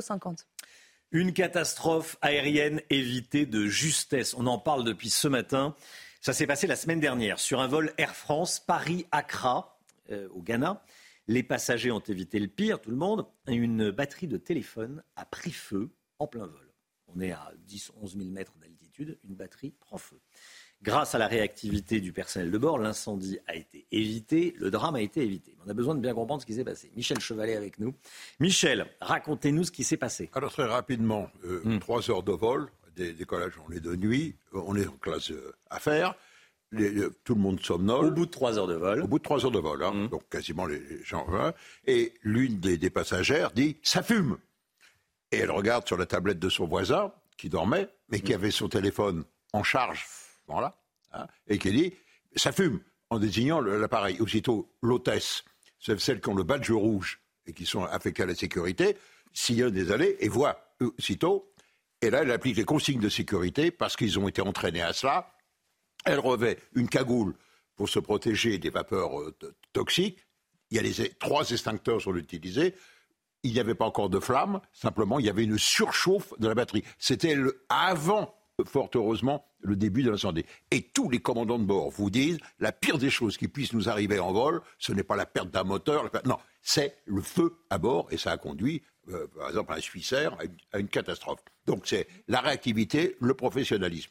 Et d'où y a-t-il de nouvelles normes de sécurité? Oui, du côté américain, pour éviter ça, la FAA recommande, un, de ne pas charger plus de 30% son téléphone portable, et deuxièmement, lorsque vous dormez en avion, pas de téléphone en charge de façon à pouvoir le surveiller, éviter ça. Mais Voilà. ça, pose, ça pose un réel problème. Et ce qui est vrai dans les avions est vrai également chez soi. Il vaut mieux Ça peut- éviter de dormir avec son téléphone euh, en Ben, charge. vaut mieux avoir- euh, euh, entre nous, vaut mieux avoir un bon ra- radio-réveil. Un bon radio-réveil et on charge son téléphone avant, après, mais quand, quand on est éveillé. Mais ça pose un problème, hein, c'est Ouais. vrai.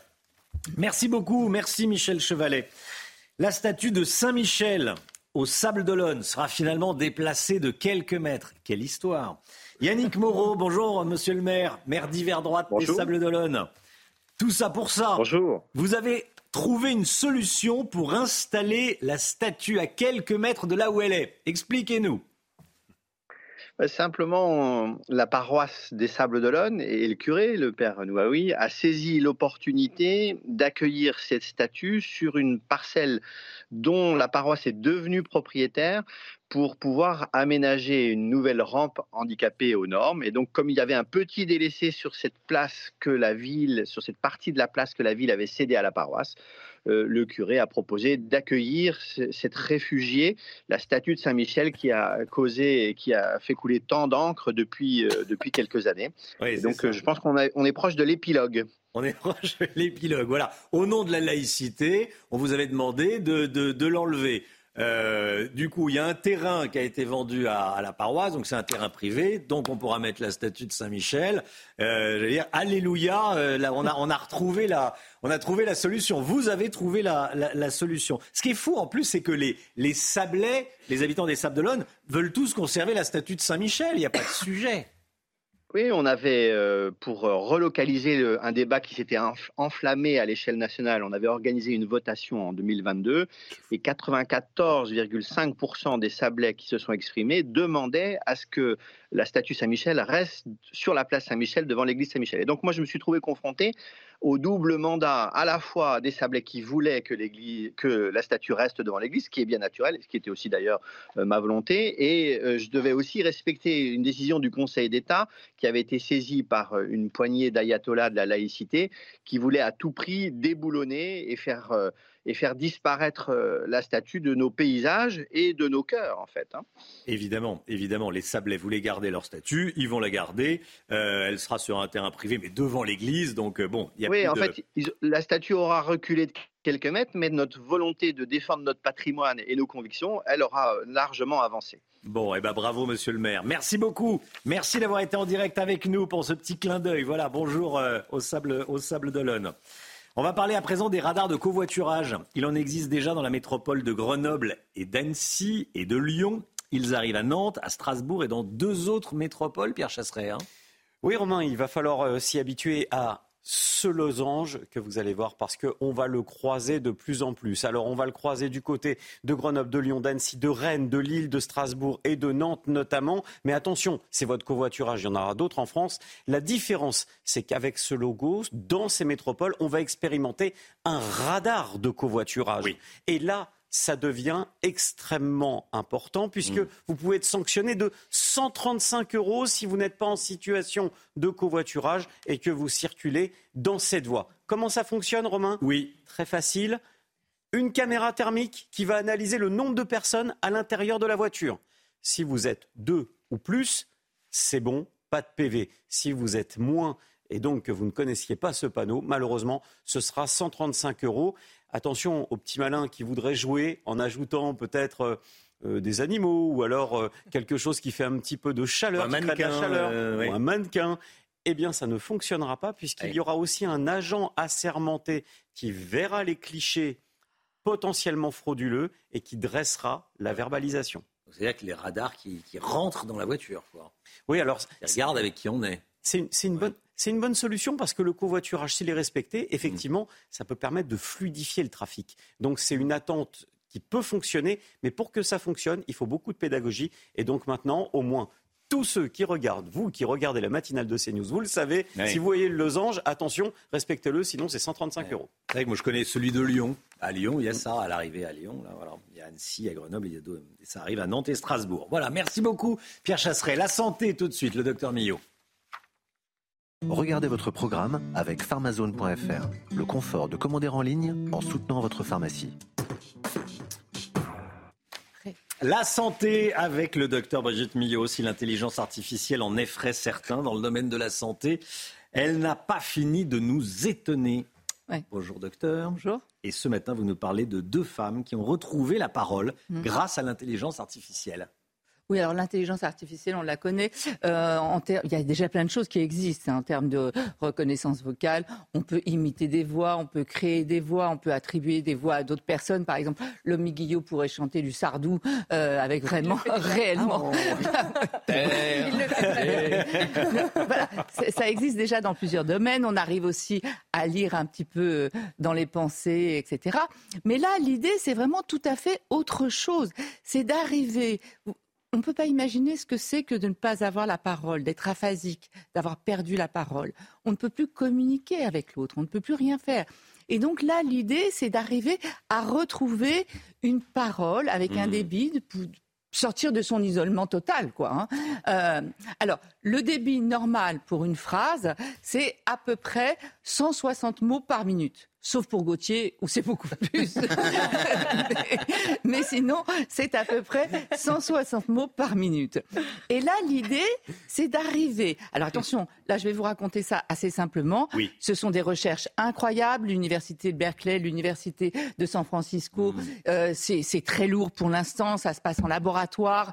Alors on va voir sur ce schéma un petit peu comment ça se passe. C'est arriver à créer une interface entre le cerveau et l'intelligence artificielle et des ordinateurs.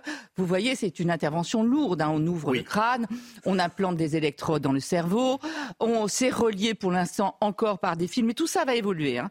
C'est un exploit, mais c'est un espoir pour les patients.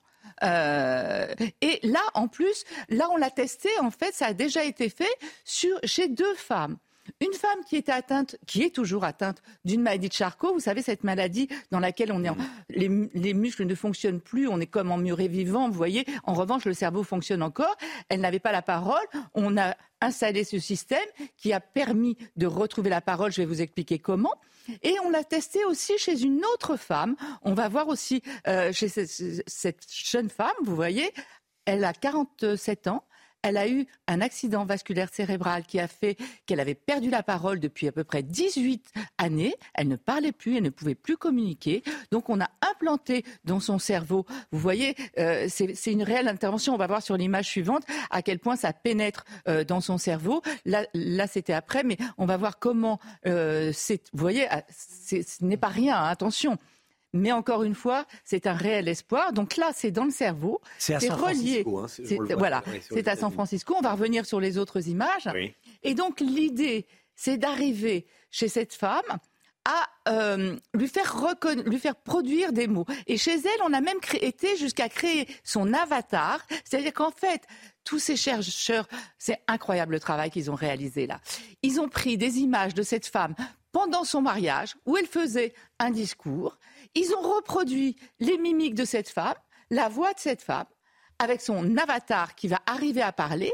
Et en fait, à partir des électrodes qui sont reliées dans son cerveau, ils l'ont fait travailler, mais pour aller plus vite et pour arriver à avoir un débit assez fluide, ils ont travaillé sur ce qu'on appelle des phonèmes. Les phonèmes, c'est la différence, par exemple, entre chat et rat, entre euh, zappé et, et, Vous voyez, quand il y a des différences comme ça, des petites différences, mère et père, donc le phonème, tout ça, et à partir de simplement 40 phonèmes, l'intelligence artificielle peut arriver à reconstituer plus de 1200 mots, c'est-à-dire à, arriver à avoir une parole assez fluide et qui là est de l'ordre d'un débit de 70 mots par minute. C'est la moitié moins qu'un débit normal. Mais on arrive quand même à avoir une parole assez fluide, à pouvoir communiquer avec l'autre. Et on la voit avec devant son avatar, donc qui en plus a la même voix qu'elle, les mêmes mimiques qu'elle, euh, et avec son mari qui est à côté, et ils arrivent à avoir une discussion. Encore une fois, pour l'instant, ça se passe dans un laboratoire, c'est une intervention lourde. On n'entend pas le son de sa voix, c'est pas les cordes vocales qui vont créer, c'est l'avatar. Là pour elle, c'est l'avatar qui, va, qui va créer, mm. mais, mais c'est assez il faut imaginer que tout ça, ça va évoluer. Ça va être avec, parce que pour l'instant, il y a encore une marge d'erreur à peu près de 20%. Mais hmm. tout ça, ça va évoluer. Et ça permet de recréer du lien, de recréer de la relation. La parole, c'est essentiel. Et c'est vrai, je le dis, je le répète, tous ces chercheurs ont réalisé là un exploit et surtout un espoir pour tous ces patients qui sont privés de la parole. Merci beaucoup, Brigitte. c'est formidable. Hein. Oui pouvoir parler encore plus Vous avez regardé votre programme avec pharmazone.fr. Le confort de commander en ligne en soutenant votre pharmacie. 9h 10, merci d'avoir démarré cette journée avec nous. Dans un instant, c'est l'heure des pros, bien sûr, avec Pascal Pro et tous ses invités. Nous, on se retrouve demain matin, 5h55, avec Chana Lousteau, le docteur Millot, avec Alexandra Blanc, Gauthier Lebret et Lomic Guillot. Michel Chevalet nous accompagnait ce matin. Belle journée à vous sur CNews. À demain.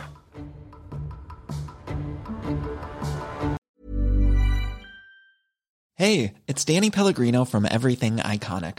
Ready to upgrade your style game without blowing your budget? Check out Quince. They've got all the good stuff shirts and polos, activewear, and fine leather goods, all at 50 to 80% less than other high end brands. And the best part? They're all about safe, ethical, and responsible manufacturing. Get that luxury vibe without the luxury price tag. Hit up quince.com slash upgrade for free shipping and 365 day returns on your next order. That's quince.com slash upgrade.